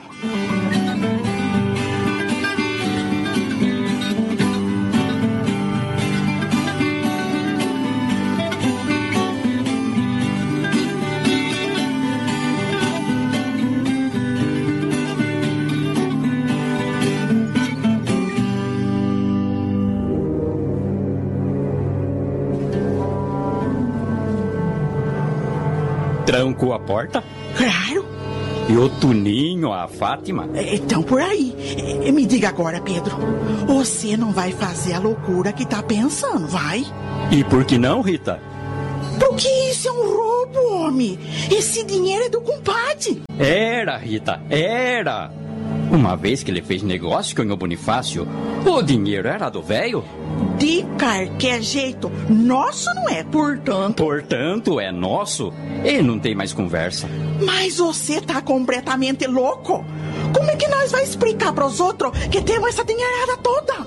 Nós não tem que explicar nada, porque a nossa vida vai mudar. Comece a arrumar as traias. Nós vamos embora desse sítio o mais rápido possível. Não, eu não vou deixar você fazer essa besteira, Pedro. E quem é você para me impedir? Você é minha mulher e tem que acatar o que eu decidi sem conversa. Mas, homem de Deus! Nós nunca tivemos nada nesta vida miserável. Só conhecemos o trabalho sem nenhuma regalia. Agora que aparece uma oportunidade de me orar, você ainda quer me impedir? Acontece que o que você quer fazer não é certo. O compadre não merece essa canaíce de nossa parte. O compadre? Sempre o compadre? Já tô cheio dele, da comadre, destas terras, de tudo. Não seja ingrato, homem, que eles não merecem. Você já se esqueceu de tudo o que eles fizeram para nós quando chegamos aqui há 15 anos atrás? Nós tinha sido despedido da fazenda do coronel Ambrósio Feitosa e não achava trabalho em lugar nenhum. Fiquemos andando pelas estradas feito mendigo, comendo poeira, sem ter o que ponhar na boca. E com o Toninho passando necessidade com três anos de idade. Nem vossa mãe aceitou nós no sítio dela, porque a gente tava de mar. Cheguemos aqui quase morto de fome e cansaço. O compadre recolheu nós com carinho, deu essa casinha pra gente morar, empregou nós. A comadre se afeiçoou Toninho e logo depois eles batizaram o menino que ainda era pagão. Aqui nós se erguemos de novo. Aqui nós conhecemos o que é amizade, o que é respeito. Nunca fomos considerados empregado, mas como pessoa da família. Nós come na mesa deles. Nós compartilha da alegria e das dor deles. E ainda ganhamos pelo trabalho que fazemos. E é desse jeito que eu sei que é pagar tanta bondade, tanto carinho. Ah, Rita, você é muito sentimental. Eu sou agradecida pelo bem que eles fizeram para nós. E você também devia ser.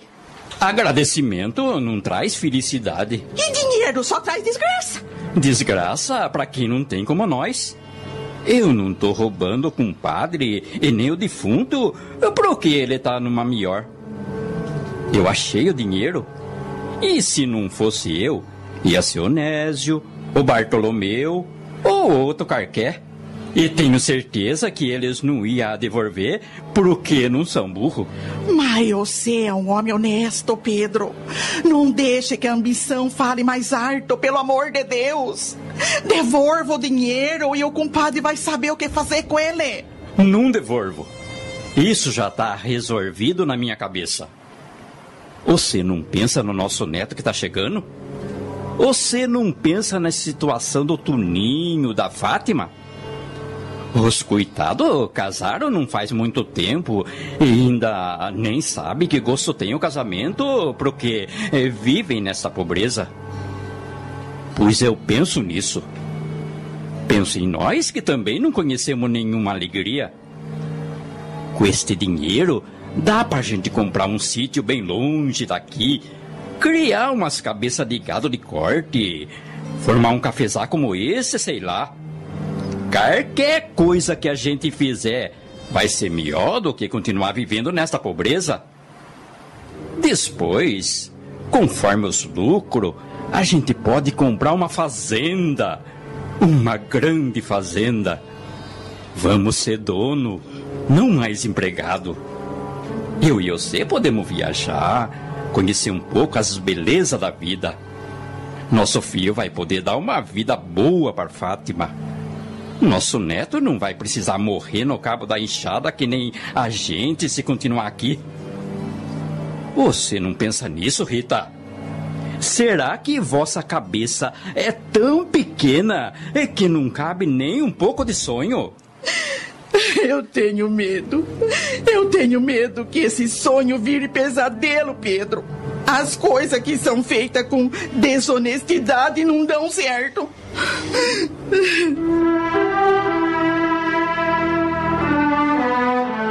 O que será que deu nos dois? Nunca ficaram fechado tanto tempo no quarto. Ué, vai ver, eles estão conversando algum assunto que nós não pode saber.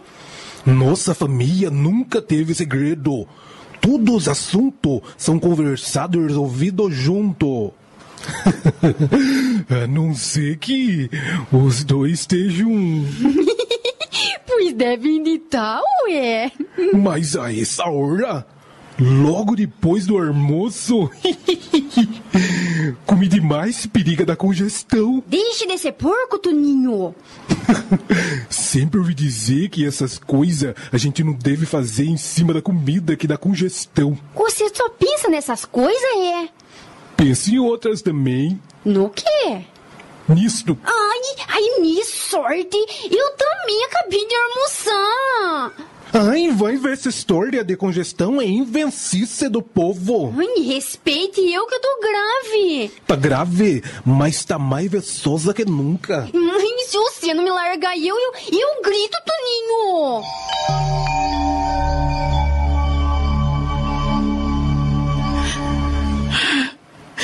Tá bom, Pedro, tá bom.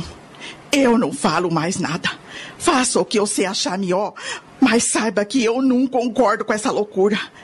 Mas se falar adiantasse alguma coisa, só espero que amanhã você não se arrependa. Oh, Rita, eu entendo você. Eu sei que você tem um coração de ouro, mas eu não procurei essa situação. Ela se apresentou como se fosse é, um presente de Deus. Deus não dá presente de grego pra ninguém. Tá bom. Então foi. Foi a sorte, pronto. Um dia eu haveria de ter alguma na vida, né? Você já pensou o que vai dizer pros compadres? Como é que vai justificar a nossa ida do sítio? Ainda não pensei, mas vou pensar. Veja bem o que você vai dizer, pra não fazer eles sofrer. Eles não merecem. Eu não sou nenhum ingrato, Rita. Tudo que você falou, eu concordo. Eles foram muito bons para nós. Mas nós carece de um pouco de alegria na vida. E o Tunim? Eu vou ter uma conversa com ele. O Tuninho é um homem e vai entender as minhas razões. Mas pra Fátima e Niol você não contar nada. Ela ainda é muito bobinha e pode dar com a língua nos dentes. Claro, claro. Agora faça uma cara alegre. Nós vamos mudar de vida, mulher. Isso é motivo de alegria. Ai, eu preferia que nada disso tivesse acontecido. Sou feliz aqui. E vai ser muito mais feliz quando nós for rico. Não tenho nenhuma certeza. Espera um pouco.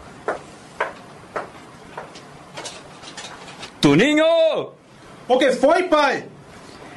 Cadê a Fátima? Tá na cozinha fazendo doce. Vem um pouco aqui, fio. Nós tem um assunto muito sério para conversar.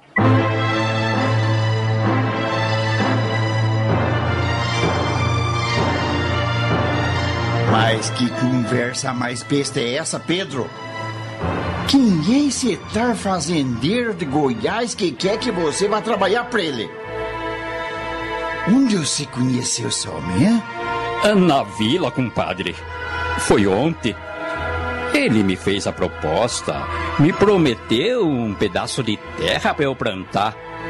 E bom, o senhor sabe que a minha família vai aumentar e. E você vai abandonar a gente para se atirar lá em Goiás, onde não conhece ninguém?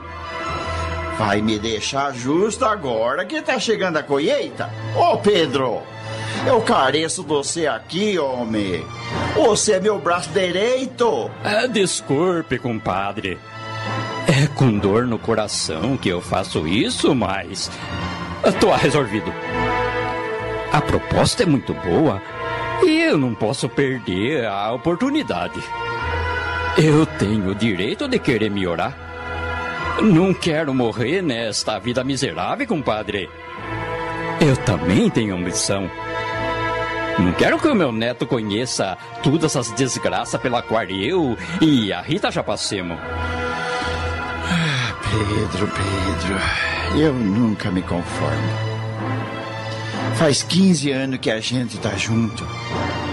Você já pensou como é que a Firmina vai ficar quando. eh, quando eu der essa notícia pra ela? Ela gosta muito de vocês, adora o Tuninho. Eu sinto muito, compadre. É, Mas não tem jeito de eu ficar. Eu juro que não esperava por isso. Você tá fazendo o meu coração sofrer, compadre. O meu também tá sofrendo mais. Compadre, vai ser muito triste a vida deste sítio sem vocês por perto. Nós vamos morrer de saudade. Ô, compadre, não me queira amar, por favor. É a vida que tá separando a gente, mas nós não vamos morrer. Só vamos se mudar. E eu não vou deixar nunca de dar notícia pra vocês. Vou escrever toda semana contando as novidades. E se não der certo, a gente volta. Você não pode esperar pelo menos mais uns dias pra gente. eh, pra gente se acostumar com essa ideia? Não. Não dá. É, vamos embora amanhã logo cedo. Logo mais de noite, a Rita e o Tuninho vêm se despedir de vocês.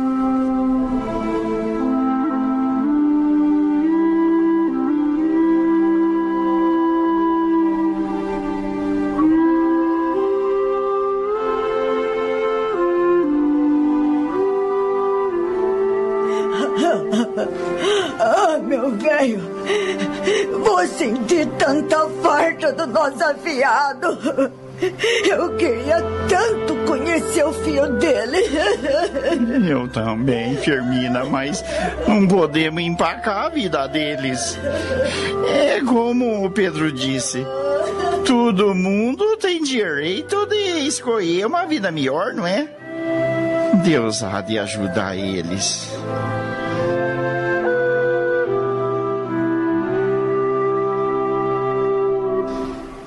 Corta o coração me despedir da comadre. Eu nunca esperei que um dia isso fosse acontecer.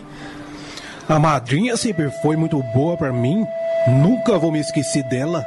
Vocês pensam que eu tô contente?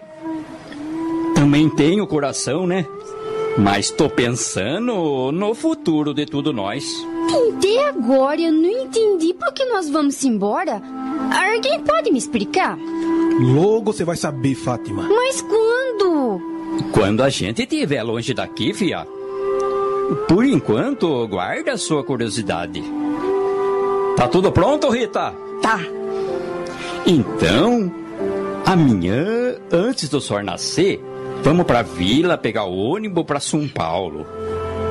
Depois, nós parte pra uma vida nova. E por que vamos pra São Paulo primeiro? É porque o ônibus só vai pra lá, fio. Vou começar a me despedir das minhas coisas. Meus móveis, meus vasos de planta, minhas panelas.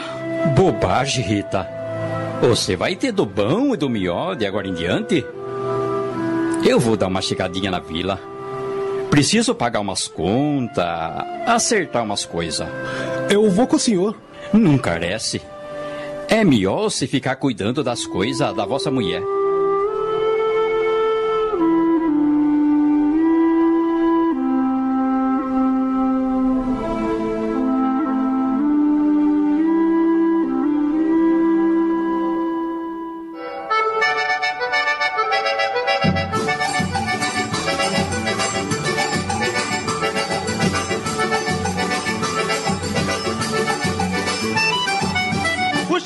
Dá prazer, chamego faz sofrer, chamego às vezes dói, às vezes não, chamego às vezes rói. O coração todo quer saber. Ah, eu jurava que você não ia mais aparecer aqui depois que o vosso amigo esticou as canelas. Tinha que morrer justo na minha cama, o infeliz.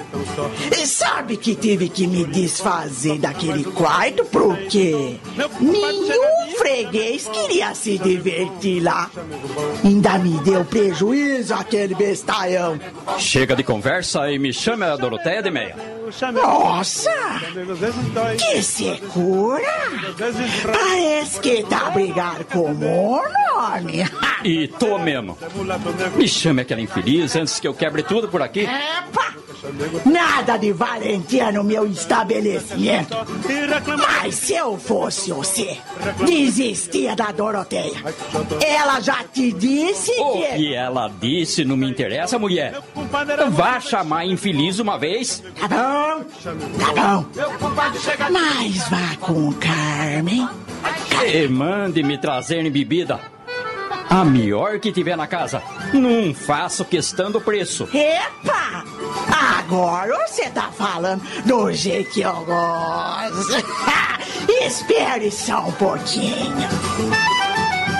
O chamego dá prazer, chamego faz sofrer, o chamego às vezes dói, às vezes não, o chamego às vezes rói, o coração todo mundo quer saber. É o chamego. Demeia se afastou refesteleira.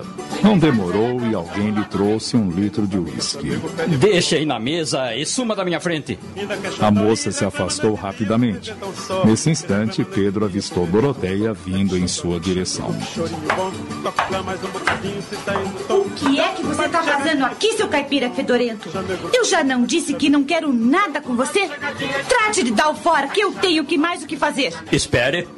E antes que ela lhe dissesse mais alguma coisa, Pedro retirou do bolso da calça dois maços de notas graúdas e jogou sobre a mesa. É isso que você quer, né? É disso que você gosta, dinheiro? Ah, Pois tá aí. É tudo seu, sua vagabunda. Meu compadre chegadinho, chamego bom. Pedrito, querido, você ficou rico, meu amorzinho. Eu não te disse que ia arranjar dinheiro? É tudo seu. Eu faça o que quiser com ele. Ah, você é um homem de palavra mesmo, hein? Ah, querido Pedrito, eu tava com tantas saudades de você. Por onde andou? Desde que seu amigo morreu, você não deu mais as caras. Eu vivia perguntando pra Demeia por que você não aparecia. Eu tava ganhando dinheiro pra você? Ah, quanta gentileza! Você tá tão bonito, tão disposto. Vamos nos divertir muito. Vou exigir da Demeia que nos dê o melhor quarto do estabelecimento. Ah, nossa, você pediu um litro de uísque? Você quer beber? Que pergunta! Sabe quanto tempo faz que eu só tô na cerveja? Também, nesse lugar miserável, ninguém tem dinheiro para outras bebidas. Pois beba à vontade. O litro é só seu. Aliás, eu vou fazer melhor. Pessoal! Pessoal! Venham, todo mundo pra cá. Hoje eu tô pagando. Quero que todo mundo beba à vontade. Mas, Pedrito, não acha que é um desperdício? Não precisa pagar bebida para todo mundo. Ah, mas eu faço questão. Quero que todo mundo beba e veja o que vai acontecer aqui. Bebida pra todo mundo. Ah, finalmente uma festa na minha casa! Fazia tanto tempo que não tinha festa por aqui! Meninas, bebida pra mesa do Pedro! Muita salgado é gostoso e tem sabor. Pois o teu corpo suado, com esse cheiro de flor, tem um gosto temperado dos temperos do amor. Após meia hora, onde todos se embriagavam fartamente, Pedro assumiu ares de seriedade e disse em bom tom: Muito bem. Agora que todo mundo já encheu a cara às minhas custas, eu quero que escutem o que eu vou falar. Vamos ouvir, pessoal! O que é que o Pedrito vai falar? Não me diga que um discurso. Vocês estão vendo esta mulher? É bonita, Sou não é? eu. Ai, obrigada, obrigada. Ah, Pois bem, pessoal. Esta mulher me desprezou porque eu era pobre. Não tinha nada para oferecer para ela. É, Pedro, o que é isso? É, Não lembre dessas coisas. Mas agora, pessoal, eu tenho dinheiro. Muito dinheiro. Você tá me humilhando, falando assim. Vamos para o quarto. Quarto? Ah!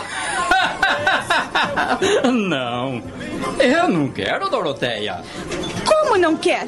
Não foi para isso que você veio?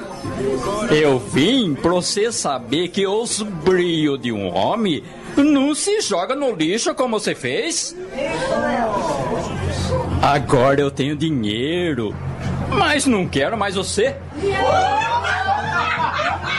Pare com isso! Você tá me ofendendo! É pra ofender mesmo que eu vim aqui? Tome, sua interesseira.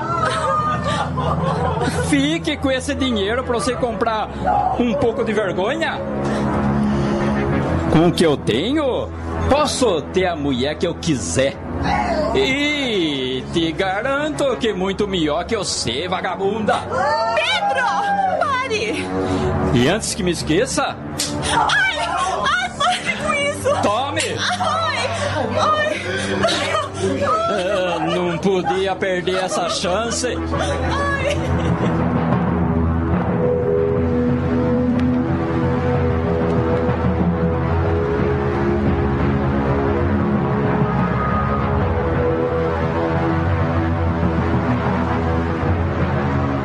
Alguns meses se passaram. A vida no sítio se transformara. Tanto Basílio como Firmina sentiam muita falta da família de Pedro, principalmente do afilhado que tanto amavam. Os dias se passavam sem que tivessem nenhuma notícia deles. Você fez tudo que eu mandei na vila, Rolinha? Sim, senhor Basílio. Deixou a lista de compra na casa agrícola? Deixei. O seu Vardomiro disse que até o fim da sumana tudo que o senhor pediu vai estar lá. Ele mesmo vai pra capital buscar as vacinas pro boi e os remédios pra apanhar nos pés de café. Menomar, Menomar. Ouvi dizer que deu broca no cafezar do Nhô Bento Feitosa. Virgem Maria, que essa maldita praga não chegue até aqui. É por isso que tô me prevenindo, né? Bom, agora eu vou cuidar do meu serviço. Você passou no correio conforme eu pedi, Rolinha. Passei sim, a Firmina. Mas não tem nenhuma carta aqui pro sítio, não. O Zé colhou bem. Oiô, procurou até nas gavetas, nos armários, mas nada. Nenhuma correspondência pra vocês. Ah, meu Deus do céu. Eh, tá bom, Rolinha. Agora você pode ir. Sim, senhor. Você não tá estranhando essa farta de notícia, Basílio. Afinal de contas, já faz mais de quatro meses que eles se foram. Já era pra gente saber alguma coisa. Ah, não se preocupe, Firmina. Eles devem de estar bem. Notícia ruim chega depressa. Se tivesse acontecido alguma coisa, a gente já estava sabendo. Eu tô com tanta saudade da comadre, do Toninho, do Pedro. Como é será que tá a Fátima? E aquela gravidez, meu Deus. Ah, não se atormente, mulher. Bem que eu queria, mas não posso. De noite garra pensar neles e acabo perdendo o sono. Até agora eu não consegui entender por que eles foram-se embora com tanta pressa. Não que eu não esteja de acordo com eles, que tinham o direito de, de, de procurar uma coisa melhor para melhorar a vida. Mas o jeito que as coisas aconteceu é que me deixa encafifado. De repente, o Pedro virou a cabeça, como querendo ver nós pelas costas. Ai, credo, Basílio, que ideia! Pois você não notou que eles acertaram as coisas muito depressa, Firmina?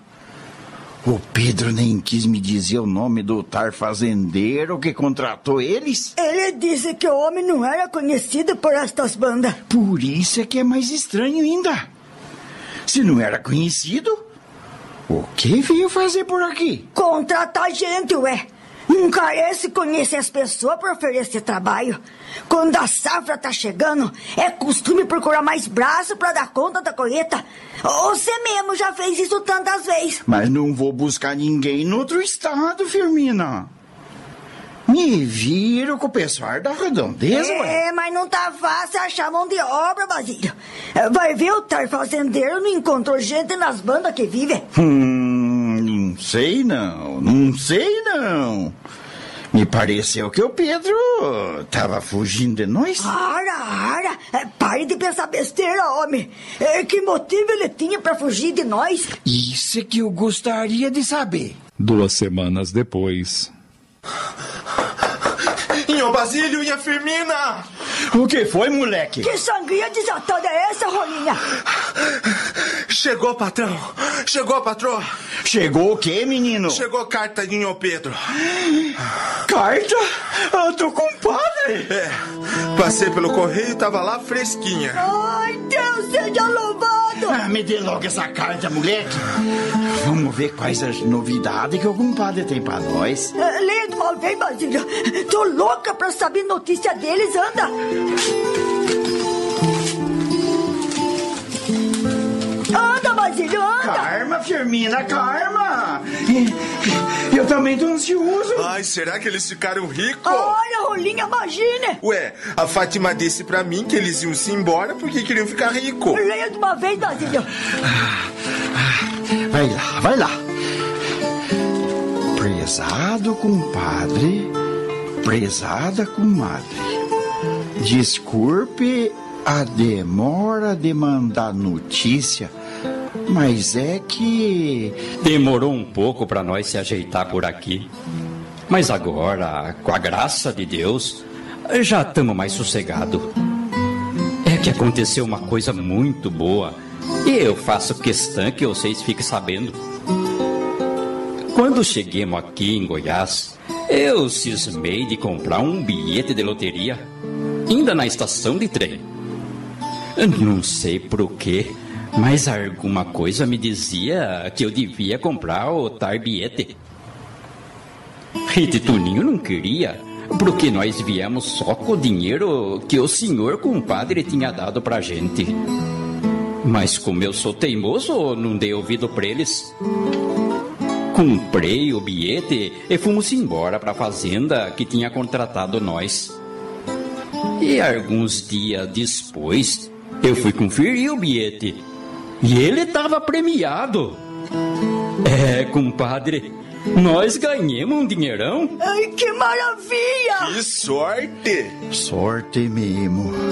Imagine sair daqui do sítio da gente para ganhar na loteria em Goiás. Continue, Basílio, ande, continue. É, é, depois de muito pensar no que fazer com o dinheiro, resolvemos comprar umas terrinhas e. E agora, com a graça de Deus, não vamos mais precisar trabalhar para ninguém. Temos nossa terra e vamos cuidar dela. Eu volto a escrever logo. Tamo com muita saudade. Um abraço para vocês tudo e até a próxima. Pedro. Eu rezei tanto pra Deus não desamparar eles, Basílio. E eles cuidou minhas preces. Ai, Basílio, sou tão feliz, tô tão feliz. Deus foi muito bom para eles. Quem diria, hein? Tomara que ele saiba cuidar bem do que é deles e progrida cada vez mais. Eu não sabia que Inho Pedro comprava bilhete de loteria. Ele arriscou, Rolinha, e teve sorte. Acho que vou comprar um bilhete também. Quem sabe se eu não ganho, né?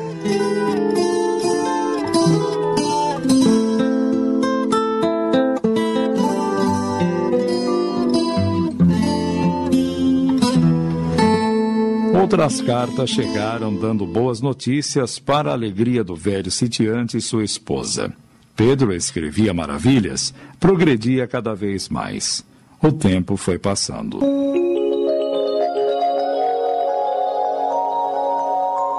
(1954) Quatro anos após a partida de Pedro e sua família, a saudade já não machucava tanto, pois pelo menos de dois em dois meses, Firmina e Basílio recebiam cartas. Pedro se transformara num fazendeiro próspero em Goiás e lidava com gado de corte. Prometia visitar os compadres, mas nunca tinha tempo. Basílio também prosperara e se tornara um homem ambicioso. Que comprar mais terra, Basílio? Nosso sítio já se transformou numa fazenda. E, e depois as despesas vão aumentando cada vez mais. Ah, não importa. Quero plantar mais café. Quanto mais pé de café, mais dinheiro no bolso. Não sei pra que tanto dinheiro. Nós já não é criança. Pra que tanta ambição? Nem temos onde gastar. Mas temos nosso afiado, que tem o fio dele. Quando nós morrer, vou deixar tudo pra eles. O Toninho tá muito bem de vida, homem. O compadre é um homem rico. Ah, mas não importa. Quero que ele fique melhor ainda. Eu gosto muito do nosso afiado. Ah, eu também. É, Quem sabe se a gente não podia fazer uma visita pra eles em Goiás. Depois da safra deste ano.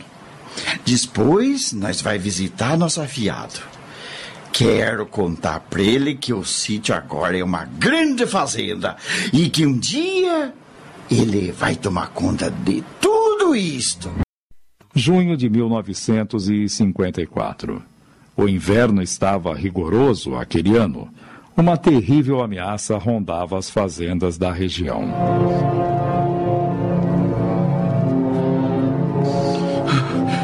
A geada. Esse inverno maldito tá pronunciando geada, Firmina. Não fale uma coisa dessa, homem. Faz mais de seis anos que não gia por estas bandas. É verdade. É por isso mesmo que eu tô com medo. Dizem que no sétimo ano ela cai. É crendice desse povo, Basílio. Deus não deu poder pra ninguém adivinhar de quanto em quanto tempo vai cair geada. É, pode ser, pode ser, mas que isso tá me tirando o sono, tá? Pois eu tenho dormido muito bem ultimamente. Me deito na cama e não vejo mais nada. Eu acho que é a velhice que tá chegando. Para, mulher, você não é tão velha assim. É, posso não ser na idade, mas o corpo já tá cansado que nem uma mula que não presta pra nada. que comparação mais sem graça, Firmina. Ué, pois as mulas quando fica velha, a gente não percebe pela aparência dela, mas pela lerdeza com que faz o serviço. Você não vê a briosa? A briosa ainda é muito boa no, no eito. Ah, mas demora pra fazer o trabalho. Acho que você devia aposentar ela. A coitada já serviu tanto a gente que tem o direito de esperar a morte sem fazer mais nada. Ah, não vou aposentar, não.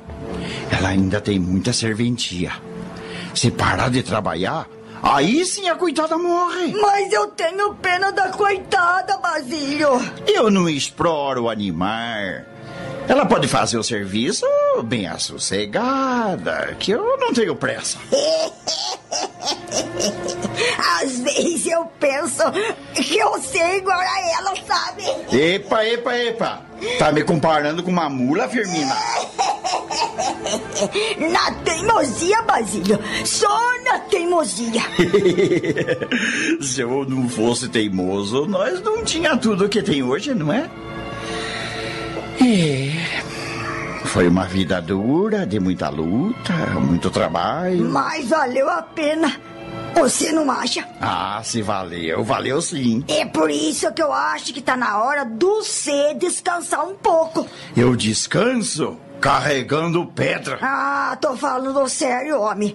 Você também tá baqueado, mas não dá o braço a torcer. Ah, me diga uma coisa, Firmina. Se eu parar de plantar e colher café, o que é que eu vou fazer na vida? Aproveitar um pouco dela, uai. Nós podia comprar uma casa na cidade. Na cidade? Era só o que faltava. Não vejo motivo pra essa risada. Nós somos bicho do mato, da terra, Firmina. Morar na cidade pra quê? Pra servir de, de, de caçoada pros outros? Mas você tem cada ideia. Quem é que vai caçar de nós? Todo mundo que não sabe o que passamos nessa vida, mulher. De tanto viver no mato, a gente pegou jeito de, de bicho. Só se você não for normal, porque eu sou. é nada, é nada. Você pensa que é igual os outros, mas não é não. Na cidade a gente ia se sentir como um peixe fora d'água. Você não entende que o povo de lá não gosta da gente? Pois devia gostar. Se não fosse nós, os bichos do mato, o que é que eles iam comer, me diga. Tá aí uma boa pergunta. Mas não sou eu que devo responder. Ah, Às vezes eu penso que este mundo é uma grande injustiça, não sabe? Ninguém dá valor pro homem do mato. Quando ele que tem todos os direitos de ter uma boa vida, né? Mas a culpa é dele mesmo, que pensa que nem você. Se o homem do mato saísse da toca e lutasse pelos seus direitos, as coisas acabavam mudando. Podia até mudar, mas o respeito que ele merece não ia ter nunca. Porque na cidade existe o, os preconceitos, que é a maior praga da humanidade. Ué, ué, é do que você está se rindo? Ai, é dessa nessa conversa boba. Quem somos nós para discutir o que tá certo e o que tá errado no mundo? É, Quem sabe você tem razão. Nosso lugar é aqui mesmo. E nossa vida é boa, Basílio. Já pensou quantos coitados não tem um terço do que Deus deu pra gente? É, Deus sempre foi muito bom pra gente. Muito bom pra nós. Você viu aquelas famílias que eu contratei pra colheita este ano? Os pobres nunca souberam o que é a alegria da vida. Teve uns que chegaram aqui com a roupa do corpo. Outros estavam andando pelas estradas mais de mês, comendo fruta do mato, pra não morrer de fome. Porque não achavam trabalho. E as crianças, então, Basílio? Me corta o coração ver aqueles meninos peladinhos, sem ter o que vestir. Ah, são os fios da estrada, sempre andando à procura de trabalho. E é tudo ano assim. Acaba a colheita e eles têm que andar, andar.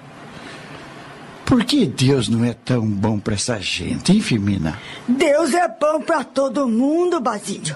Mas cada um tem a sua cruz. Quem sabe se eles não estão pagando algum pecado? Essa gente não nasceu com a sorte. Algum dia eles hão de ter a sua. Ninguém vive infeliz pro resto da vida. Eu tenho minhas dúvidas. Eu tive pensando, não sabe? Este ano a colheita vai ser a maior de toda a nossa vida. Acho que não vou mandar ninguém se embora. Vou ficar com essa gente. E que não são pouco. Dá-se um jeito. Vou mandar fazer umas casinhas simples lá nas terras da frente que comprei do Anastácio Vieira. Eles se ajeitam por lá. É, você é um homem muito bom, Basílio. É por isso que Deus ajuda você. Não tenho coração para ver essa gente se perder pelas estradas em ter achar um chão para ficar. Eles já acharam o deles. Vão ficar com nós. Bom, vou fazer uma ronda pelo cafezar. A que hora fica pronta a janta? Ah, daqui uma hora, mais ou menos. E eu só vou terminar de tricotar este casaquinho e já vou cuidar disso. É pra filhinha dar um colono.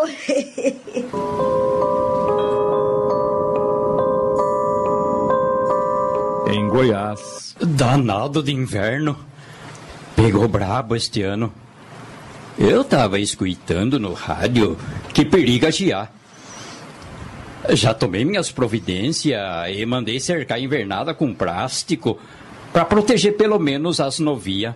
Mas vamos precisar de mais plástico, pai. O que o senhor comprou não vai dar. Pede para um empregado ir buscar na cidade. Não vá deixar para a última hora, Pedro, senão a gente vai acabar tendo prejuízo. Eu mesmo vou, mãe. Careço tirar dinheiro no banco para pagar os empregados amanhã. Aproveito a viagem e compro. Posse cocer, Toninho. Também careço fazer umas compras. O que é o que você vai comprar? Umas roupinhas quentes pro Chiquinho. O coitadinho sente muito frio. Ontem ele tava tão roxinho que eu pensei em ter que ia morrer. Vira essa boca pra lá, Fátima. Ele tava roxinho porque você ponhou umas roupas muito apertadas no coitadinho. Também? Ele cresce a cada dia que passa. Tá perdendo tudo as roupas.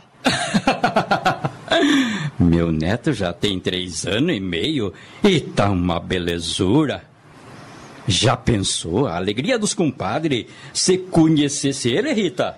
Ai, nem me fale, Pedro. Desse ano não passa. Nós vai pro Paraná visitar o compadre e a comadre. Tenho tanta vontade de ver eles. Como será que estão? Eh, Devem de estar preocupados com este inverno. Eh, Com aquele mundaréu de café. Geada não é nada bom. Que hora você vai pra cidade, Toninho? Daqui a um pouco. Você quer ir comigo ou vai se arrumar? A senhora fica com o Chiquinho e a Rita? Vá sossegada, fia.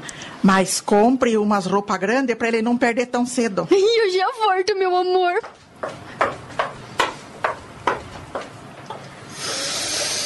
Ah, sabe de uma coisa, Rita? Fale, homem. Tenho pensado muito nos compadres. Não sei por quê, mas. Eles não me saem do pensamento. É a saudade que a gente sente deles, pai, que faz a gente ficar com o pensamento naquele sítio. Não é só a saudade, não, filho. O que é então, Pedro? Arrependimento. Eu acho que nós fomos muito ingrata com eles. E isso tá me tirando a paz. Fim do mês de junho. O inverno prossegue cada dia mais intenso. O nervosismo toma conta de todos no sítio de Basílio. Ai, hoje tá de lascanha, Firmina. Mas me aguento em pé. Eu ponhei um corchoado no vosso quarto. Com mais os cobertor que você tem, não vai passar frio. Eu tava olhando à noite. Tá limpa. Não tem um vento. Aí é que tá o perigo. Em noite assim, a danada cai mesmo. Ah, cala essa boca, rolinha. Não tem o que falar, fique quieto. Ué, não falei nada demais, só disse que pode giar essa noite. Pois é justamente isso que eu não quero ouvir. É melhor você ir pro vosso quarto, moleque. Mas é cedo ainda, minha Firmina. Deixa eu ficar mais um pouco com vocês, aqui tá mais quentinho. Então, fecha essa matraca ou você vai dormir no terreiro. Deus me livre, daí eu amanheci uma preda de gelo. Moleque enxerido, você... Não falou por mal, Basílio. Ele só queria que eu... É azucrinar minha paciência, é o que ele quer. Desculpe, meu Basílio, prometo que não vou mais falar em geada. Pronto. Afinal, homem, por que você tá tão preocupado? Se Deus mandar, a gente não pode fazer nada. É, se Deus mandar, vai ser um estrago dos grandes, Firmina, porque tudo o dinheiro que nós tínhamos guardado tá aí no cafezar, nas terras que eu comprei, no trator que eu também comprei para derrubar o mato, nas casas que eu mandei a levantar para as famílias que contratei. Não temos nada em caixa, Firmina. Se Deus mandar danada, nós estamos arruinados. Vamos dormir, homem. E vamos rezar. Rezar muito. Deus há de escutar nossas preces. E você também, Rolinha. Vá pro vosso quarto. E eu tenho muita fé de que ela não vem.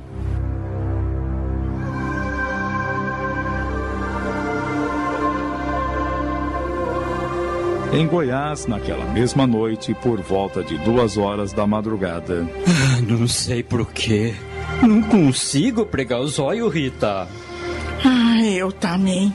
Tô nervosa, pensando em minha bobagem. E tá um gelo. Meu corpo tá duro. Acho melhor você pegar mais umas cobertas. É isso mesmo que eu vou fazer. Mas antes eu vou dar uma olhada no quarto do Toninho pra ver como é que eles estão. Tô preocupada com o Chiquinho.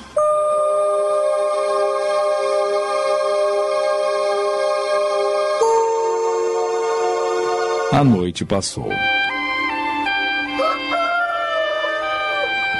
Rolinha, sempre o primeiro a se levantar, saltou da cama ainda sonolento. Ai, danado de frio. Vamos ver como amanheceu o dia. Encolhido, tiritando, ele foi até a janela e abriu. Ah, Virgem! Ah, minha mãe do céu! Ela veio! A danada veio! Giô! Giô! Minha Basílio! Minha Firmina! Levante! Giô! Giô!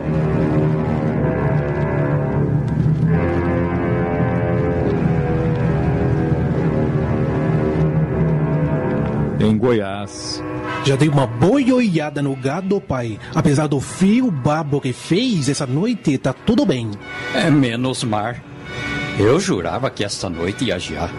Quem sabe se ela não caiu em algum lugar? O que você tá me dizendo? Verdade, pai. Na cidade não se fala em outra coisa. A geada caiu no estado do Paraná e arrasou com várias regiões. Dizem que teve lugar que não soprou um pé de café para contar a história. Nossa Senhora! O rádio não para de dar as notícias. Diz que amanhã vai sair tudo e contar jornal com retrato e tudo. A danada começou a cair às duas horas da madrugada. Ai, meu Deus do céu! Ai! O que foi, Rita? Você ficou branca, mulher? Credo, mãe! Você tá se sentindo mal? O compadre! A comadre! O que tem eles? Eles estão precisando de nós! Como é que a senhora tem certeza disso? Eles estão precisando de nós! Nós temos que ir lá pra lá, Pedro! E nós temos que socorrer eles! Mãe, a senhora não sabe o que tá dizendo. Os padrinhos estão bem. É, Sua mãe tem razão, Tuninho. Eu também sinto que alguma coisa de ruim deve estar acontecendo com eles. É, vai que a datada da geada caiu naquele sítio. Você já pensou na desgraça do vosso padrinho? Virgem, não quero nem pensar. Vamos fazer uma visita pra eles, Pedro. Pra tirar essa cisma de nossa cabeça, senão eu, eu não vou ter sossego. É, Tá bom, mas. é, Não dá pra gente viajar assim às pressas. O mais rápido que der, a gente vai. Mas não vamos deixar passar muito tempo. Agora procure se acalmar um pouco. Você tá tremendo feito vara verde. É melhor se deitar. Eu vou mandar a Fátima fazer um chá e levar pra senhora no quarto.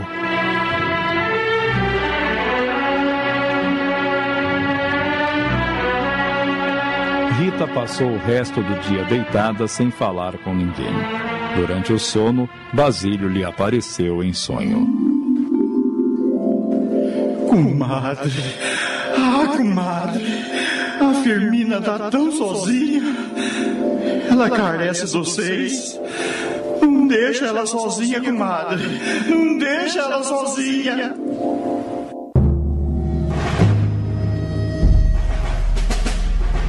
Agora não tem mais dúvida, Pedro. Os compadres estão precisando de nós. Se você visse como ele me parecia frito no sonho, dava a impressão de que estava sofrendo muito e sabia de que nós fizemos para ele. Eu tive pensando, Rita. Acho que não dá pra gente continuar sustentando essa mentira que fizemos com o padre acreditar. Eu tô decidido a contar tudo a verdade pra eles e devolver aquele dinheiro que nós. que nós se apoderou dele sem ser nosso.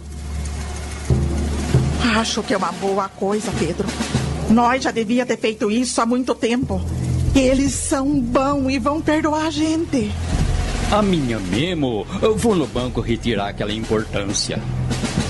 E nós entrega pro compadre. Ele sabe o destino que deve dar é, pro tar dinheiro. Pelo menos a gente se livra dessa culpa. E depois de amanhã, a gente vai se encontrar com eles.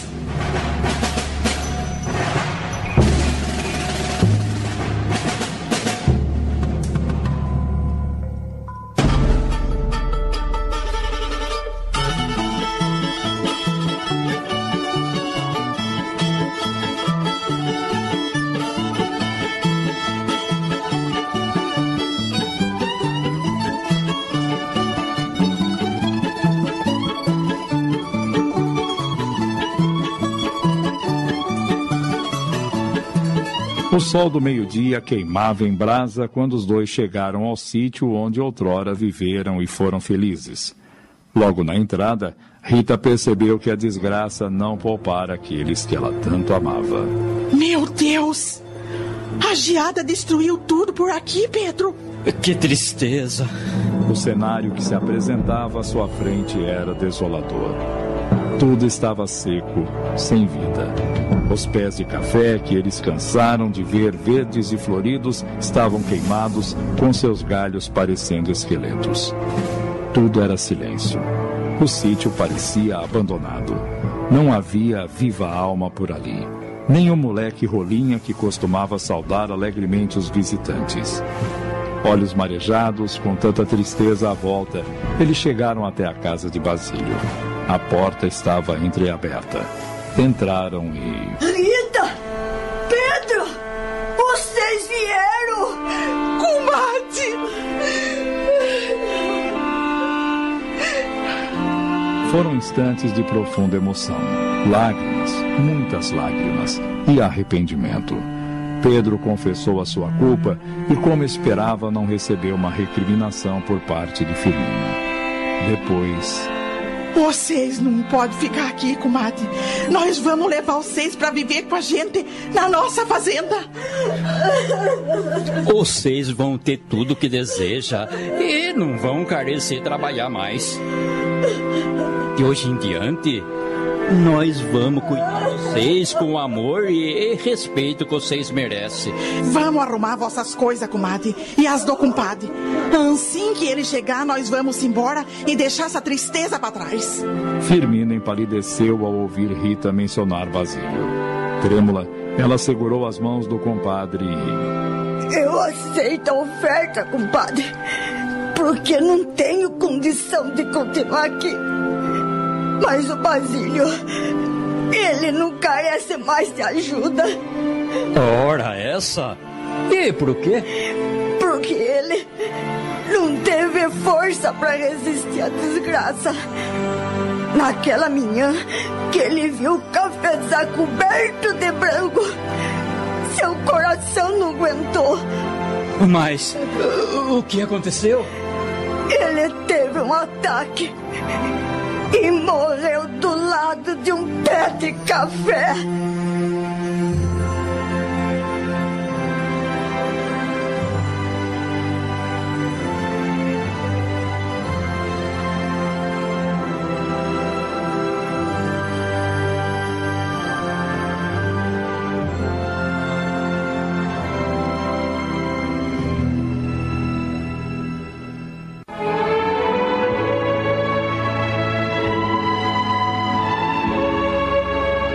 Temos aprendido com as lições espirituais que quando nossas intenções são honestas e sinceras, sempre haverá uma solução favorável.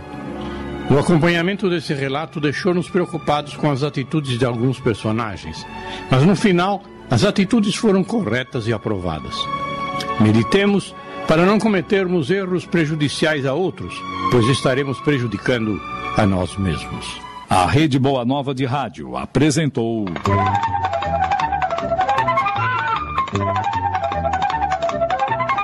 Bilhete Premiado. Minissérie de Júlio Carrara em 10 capítulos.